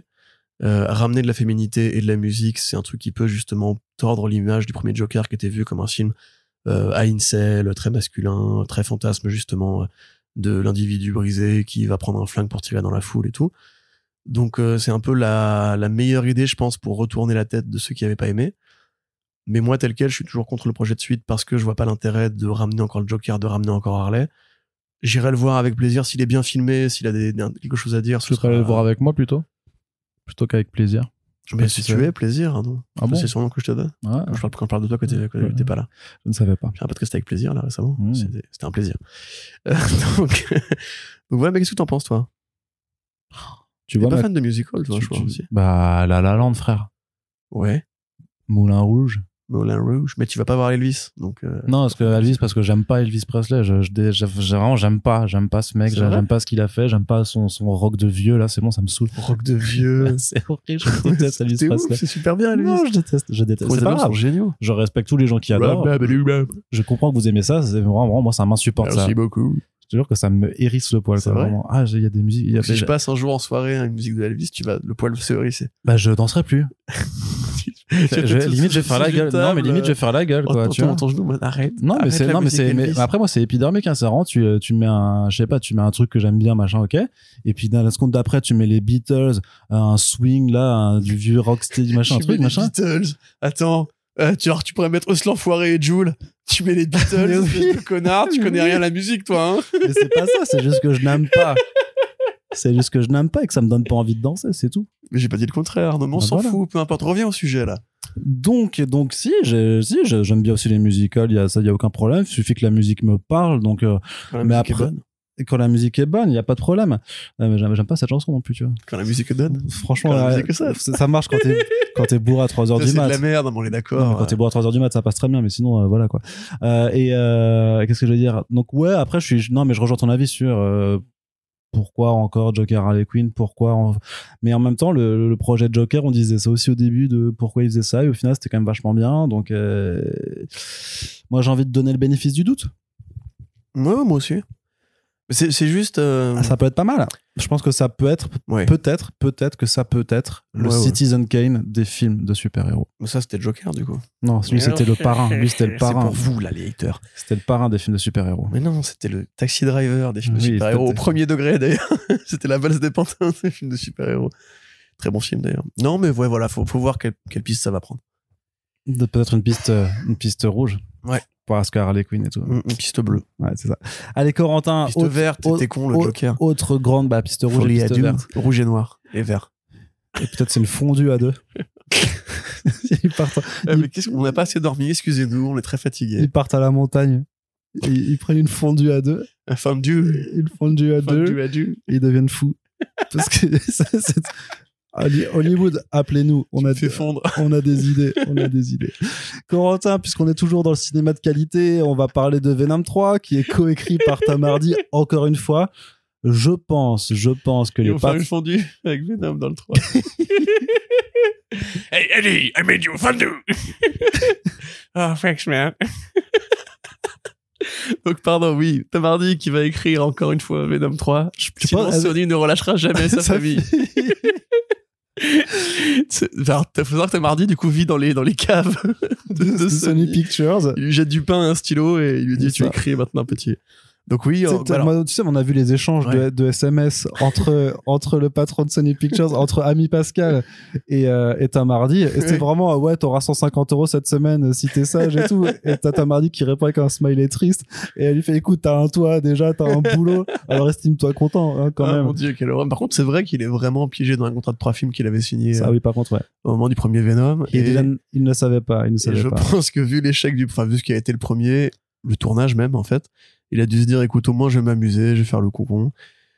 C'est l'occasion, voilà, de faire le débile et, euh, en attendant de faire des vrais films. Et d'ailleurs, bah voilà, il, maintenant, il mange des homards et, et il fait des coming out à côté de Little Sims. Donc, euh, que te dire? Il répète à chaque film qu'il est de plus en plus bête Ouais. et qu'il comprend rien. Ouais, et que c'est du coup, c'est le. Mais moi, je pense que vraiment, ça lui a bousillé le cerveau. hein. Il y, a- le 2, si vraiment l'histoire est de lui, parce que ça, c'est un story by. Euh, comment? Pourquoi Tom Hardy, c'est quelqu'un d'intelligent, quoi? C'est c'est c'est curieux. Et c'est encore, encore avec Kelly Marcel, euh, sa, sa grande amie qui a écrit les deux premiers. Ouais, ouais, ouais. Voilà, donc c'est exactement la même configuration que le 2, puisque le 2 a fait de l'argent. Enfin, il en a fait plus que beaucoup de films pendant la pandémie, 500 Tout à fait. millions quand même, c'est pas rien. Il a fait plus de- d'argent que Shang-Chi ou Black Widow ou Eternals. Mm. Donc voilà, Sony a gagné son pari. Tom Hardy, bah du coup, a besoin de faire libérer sa famille, qui va euh, une dernière fois, j'espère, faire le pitre. Et, et ensuite, peut-être qu'on sera libéré comme la famille de Tom Hardy. Les, ça. fa- les fans sont aussi pris en otage quand même. hein. Ah, c'est compliqué. hein. J'adore ce terme, pris en otage. Et on va terminer avec l'autre cas de figure qui inquiète Warner en ce moment. C'est un, c'est l'actrice Ezra Miller qui euh, continue de, de, de, de foutre le bordel partout où il passe. Et euh, donc dans un récent papier, c'était Va- Variety euh, qui expliquait en fait que euh, que David Zaslav, donc qui est le, PDG de l'entité Warner Bros Discovery, est un peu emmerdé euh, par la situation autour d'Ezra Miller, puisque bah euh, vu que le mec agresse des mineurs, il, est, il leur fait du harcèlement mora- moral, euh, euh, il rentre chez des couples, il menace de les buter, puis après en fait il poste sur ses réseaux sociaux euh, euh, des messages pour dire ah les forces de l'ordre me recherchent, ils ne trouveront pas, puis après il supprime son, son compte Instagram. Bref, le, le, type, la meuf euh, euh, fait absolument n'importe quoi. Et bah en termes de communication, bah ça va être un petit peu compliqué à gérer hein, parce qu'on peut pas faire une tournée de promotion et inviter la presse avec euh, quelqu'un qui euh, voilà dont les derniers euh, hauts faits ça a été de euh, apparemment en tout cas c'est d'être accusé d'avoir euh, bah, d'avoir fait du, de la manipulation sur un gosse non binaire de 13 ans. Et un 12. autre et un de 12 ans et l'autre de 18 ans je crois donc mais c'est quand même deux Ouais. deux deux- deux Alors mineurs en que fait. elle en avait 23. Ouais. Donc c'est compliqué donc ce Bah, que quand la pédophilie rentre en jeu, c'est toujours compliqué. De toute façon. mais c'est pas de la pédophilie là. Non, Enfin, c'est du grooming. C'est Ouais, comme Drake. c'est- genre, euh, on va devenir euh, pote et quand tu seras légal, je vais te faire des trucs. Non, mais il n'y a pas d'accusation parce qu'il y avait des accusations d'agression sexuelle. Je pense que euh, ce serait déjà passé à un autre niveau. Tu vois ce que je veux dire C'est Ouais, c'est là où c'est légalement, c'est pas sûr qu'il y ait de retombées, mais par contre, d'un point de vue PR, c'est impossible à gérer d'un point de vue de communication et relations publiques. Donc, euh, ce que disait le papier de Variety, c'était qu'ils avaient trois options. C'était soit de sortir le film en fait sur HBO Max, mais ce qui, à mon avis, je pense, est la pire option possible vu le temps investi, l'argent investi, le fait que le film normalement doit quand même être hyper important pour la suite de l'univers partagé d'essai au cinéma. Enfin, juste attends Arnaud, je, sais pas, je te coupe, mais tu dis il y a rien de machin, etc. Euh, les parents de la personne en question ont quand même demandé une ordonnance, euh, enfin une Oui, un restrictive, restreint hein. Oui, non, mais par contre, c'est quelqu'un de toxique. Oui, ça, par contre, c'est quand même un comportement très toxique, Voilà, c'est- pas comme si c'était genre euh, un truc euh, en- entre en- entre bons copains, il m'a envoyé des textos, etc. Ah non, non, non, non, c'est quand même grave. Non, non, je dis pas que c'était pas, c'était pas grave, mais je veux dire qu'il y avait pas eu de, de, de, de, de, de cas d'agression sexuelle. Ouais, bien sûr. ce que je veux dire. Ouais. Donc le film très important, tu disais. Voilà, donc le film continuité, HBO enfin, dans Max, le- les plans de très- Warner Bros. Voilà. Euh, que l'autre option, c'est euh, juste de faire une campagne de promo en fait au minimum syndical, c'est-à-dire limite ne pas euh, euh, ne pas inviter Ezra Miller à, à y participer. Et sinon, dans l'autre cas, et le troisième truc, ce serait de faire comme si de rien n'était, de faire en sorte que le film fonctionne. Et par contre, après, quelles que soient les retombées, tout ça, par contre, après, Ezra Miller dégage, euh, on recasse le rôle, on fait autre chose, mais en tout cas, euh, a priori, le studio ne veut plus, euh, ne veut plus du tout collaborer avec avec cette personne. Oui, et c'est quelque part très mal tombé, parce que comme tu dis, effectivement, le Flash qui devait être le film de la, de la résurrection de ce qu'on pourrait qualifier d'univers d'essai au cinéma, parce qu'actuellement, il n'y a pas d'univers d'essai au cinéma, il y a un caméo à la fin de Peacemaker, des petites références dans Aquaman euh, à d'autres personnages, mais rien de, de significatif, il n'y a pas de crossover euh, prévu à, à l'ordre du jour, à part le film. C'est vrai qu'il n'y en a jamais eu au final en fait. C'est vrai que ça, à part des caméos euh, Ah, une fois très que t'as fait discrets, euh, ouais, l'arborescence Zack Snyder qui était faite une saga, c'était pas un univers partagé, c'était une saga de fait, plusieurs films Ouais. qui a généré deux spin-offs que sont Wonder Woman et Aquaman. Euh, voilà, on, le- on sait que Bad Girl sera connecté à parce que bah, voilà, je pensais ensuite, on sait- une fois qu'on a fait ça, on peut commencer à mettre Michael Keaton dans cette film qui sera a priori l'élément de liant pour un potentiel retour de l'univers d'essai. Même d'ailleurs Shazam et Black Adam n'ont pas l'air d'être euh, connectés l'un à l'autre. Non. Euh, Shazam qui techniquement a croisé en Superman de Henry Cavill à la fin du film, mais c'était un cascadeur et comme il compte pas faire revenir Superman, voilou. Euh, donc oui, c'était un film très important pour eux et c'était leur No Way Home à eux puisqu'il y avait le Batman Keaton qui devait euh, et le. Batfleck, et le Batfleck. et le Batfleck effectivement. C'est très compliqué comme situation. Euh, moi, j'aurais envie de dire juste de, faites un deepfake euh, d'un autre acteur sur sa gueule et qu'on n'en parle plus. Euh, enfin, tu veux, moi, le principe de d'une personne qui, qui est en souffrance euh, mentale ou qui a des problèmes mentaux euh, manifeste, hein, on peut pas dire le contraire.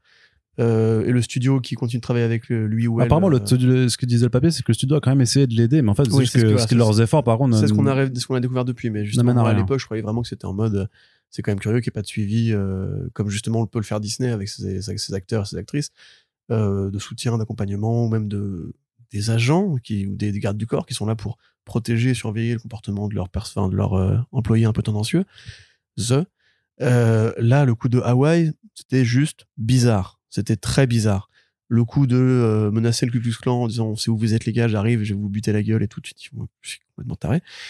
Et après, t'évolues vers le côté grooming, euh, les relations avec les ados et tout. Tu te dis, bon là, ça commence vraiment à devenir un peu euh, vraiment très sérieux.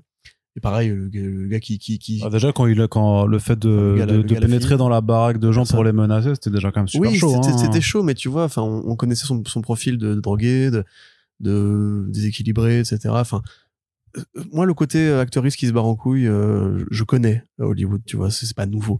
Par contre, le fait de rajouter là-dessus, en plus, c'est une personne qui était un militant de, une personne qui était militant militante de la cause LGBT+, qui était chouchou de la presse pour son style, pour euh, ses prises de parole, son engagement justement pour la, même il disait ouvertement, euh, enfin, Yel disait ouvertement, euh, je fume de la bœuf, etc. pas de problème. Euh, c'était vraiment une sorte de, météore dans le, ciel hollywoodien, Ezra Miller, parce que il a, Yel est apparu d'un coup, est devenu une vedette très vite dans Très deux franchises de Warner ouais. Bros. Voilà, avec côté excentrique, etc., qui plaisait beaucoup. Il y avait un, un vrai fandom autour de, de lui, elle.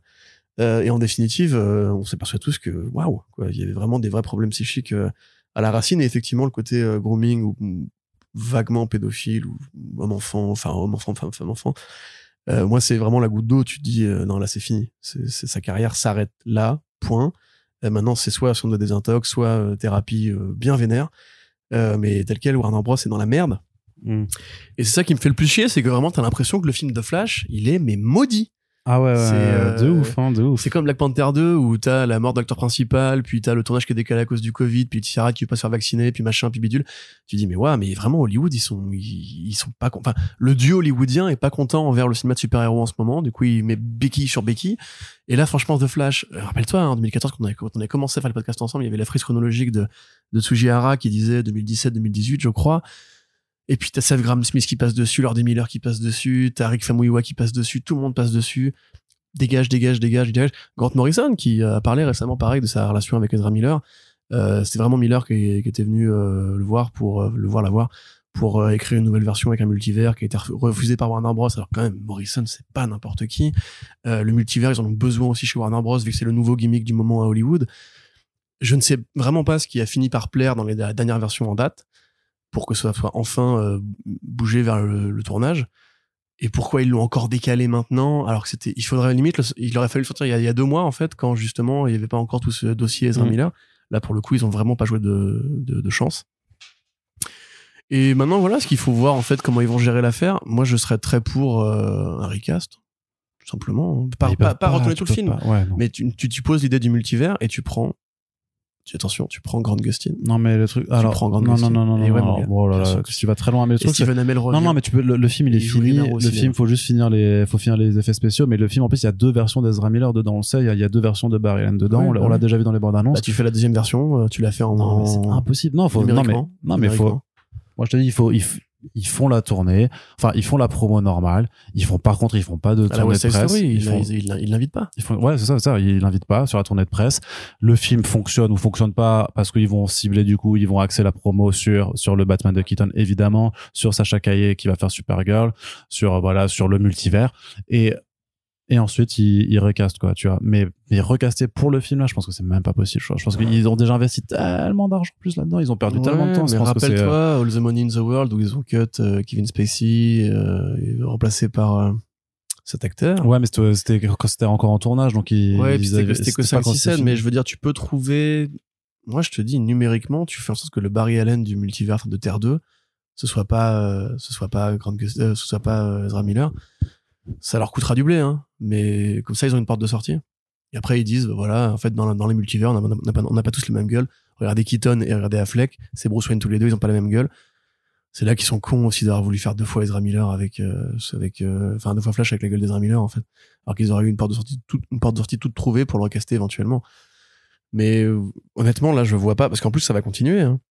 Il va certainement y avoir des, des trucs. euh, quand le mec, enfin, la personne taunte la police avant de supprimer ses réseaux sociaux, c'est pas fini du tout. Hein. L'affaire Ezra Miller elle va continuer à ronfler. Je suis persuadé qu'il y aura d'autres trucs. euh, Bon, espérons pas trop grave. Hein. euh, Je, je, je ne souhaite pas que ce soit. Enfin, moi, c'est parce que moi, ça, ça ne m'amuse pas du tout, hein, personnellement. Euh, je, je ne souhaite pas que ça continue. Mais ouais, enfin, à mon avis, ils sont vraiment, ils ont vraiment les couilles dans un étau, quoi. Et je pense sincèrement que l'avenir de Flash se fera sans Ezra Miller. Ouais, ça, par contre, c'est c'est très, très, très, très probable. Voilà. Et vu le côté fancast qui est même dans, dans Doctor Strange 2, et le côté un peu cynique qu'il y a à Hollywood en général, euh, moi, prendre Grant Gustin, non pas que je le souhaite mais particulièrement, non, mais, ça pas- me paraît pas, pas- impossible du tout, mec. Mais c'est Euh, pas un bon acteur. euh, Pour du cinéma. hein, Gal Gadot, pardon. C'est pas une bonne actrice non plus. Voilà. Mais c'est pas, Et- c'est pas la ré... Oui, mais c'est pas parce que tu peux pas justifier le fait de prendre quelqu'un de mauvais parce Je que quelqu'un d'autre est mauvais. attends, je mets pas de l'affect personnellement là-dedans. Je te dis juste que Grant Gustin, c'est le flash de la série télé. au niveau business, c'est une décision qui se défend. C'est tout ce que je dis. Quand ils ont fait leur crossover avec euh, Ezra Miller justement, tout le monde était en mode, euh, enfin tout le monde, des gens étaient en mode, waouh, incroyable, c'est canonique, ils ont le même univers et tout. Voilà, enfin encore une fois, rappelle-toi de qui jouait euh, dans le film Doctor Strange 2, euh, les fancasts cyniques, c'est aussi une. Rappelle-toi de la scène, la scène post-générique de, de, de Way Home. hein. On, est à cette époque du Hollywood cynique, on est à cette époque du il faut faire faire du fanservice même quand ça n'a aucun sens. Voilà, je, moi je, dirais que ce serait en tout cas une possibilité crédible. Je ne le souhaite pas forcément, mais c'est crédible. Très bien. Eh ben, De toute façon, on verra bien ce qu'il adviendra. hein. The, Flash, ça sort en juin 2023, donc il y a quand même encore le temps pour Warner Bros. de pas mal changer des choses, en tout cas, ça c'est certain. Et on verra bien comment ça se déroulera. Corentin, on en a fini avec ce front page. Oui. Euh, on espère que l'émission vous a plu. Si vous voulez réagir sur tous les sujets qui sont abordés, n'hésitez pas à le faire dans l'espace commentaire, particulièrement les blagues et les imitations, bien entendu. En 42. Euh, particulièrement la blague de la tour de Pise en 42. Je pense qu'il va rester euh, un des monuments de cette émission. Et en tout cas, on espère que ça vous a plu. N'hésitez pas à nous le faire savoir et surtout à partager, partager, partager les podcasts sur les réseaux sociaux, faire découvrir l'émission. C'est le plus important pour nous. Nous avons besoin de vous pour continuer d'exister et pour pouvoir agrandir notre auditoire. Donc, si voilà, si vous voulez que la culture comics euh, ait, euh, ait une plus grande résonance en France, eh bien, vous savez ce que vous, pouvez faire. Et on rappelle aussi que euh, si vous souhaitez que le podcast puisse euh, être pérenne et qu'on puisse voir l'avenir sereinement dans des temps qui ne sont pas euh, forcément évidents pour tout le monde, eh bien, on vous rappelle qu'on a une page Tipeee sur laquelle vous pouvez faire une contribution juste un euro par mois ou même de façon ponctuelle. Ça peut nous aider. Ce sera important pour qu'on puisse continuer de faire ça avec autant d'énergie et de passion. Et on vous remercie toutes celles et ceux qui sont là depuis le début et qui nous ont rejoints en cours de route. Merci. On ne pourrait pas faire ça sans vous. Et sur ce, je vous dis à très bientôt pour le prochain podcast. Salut Salut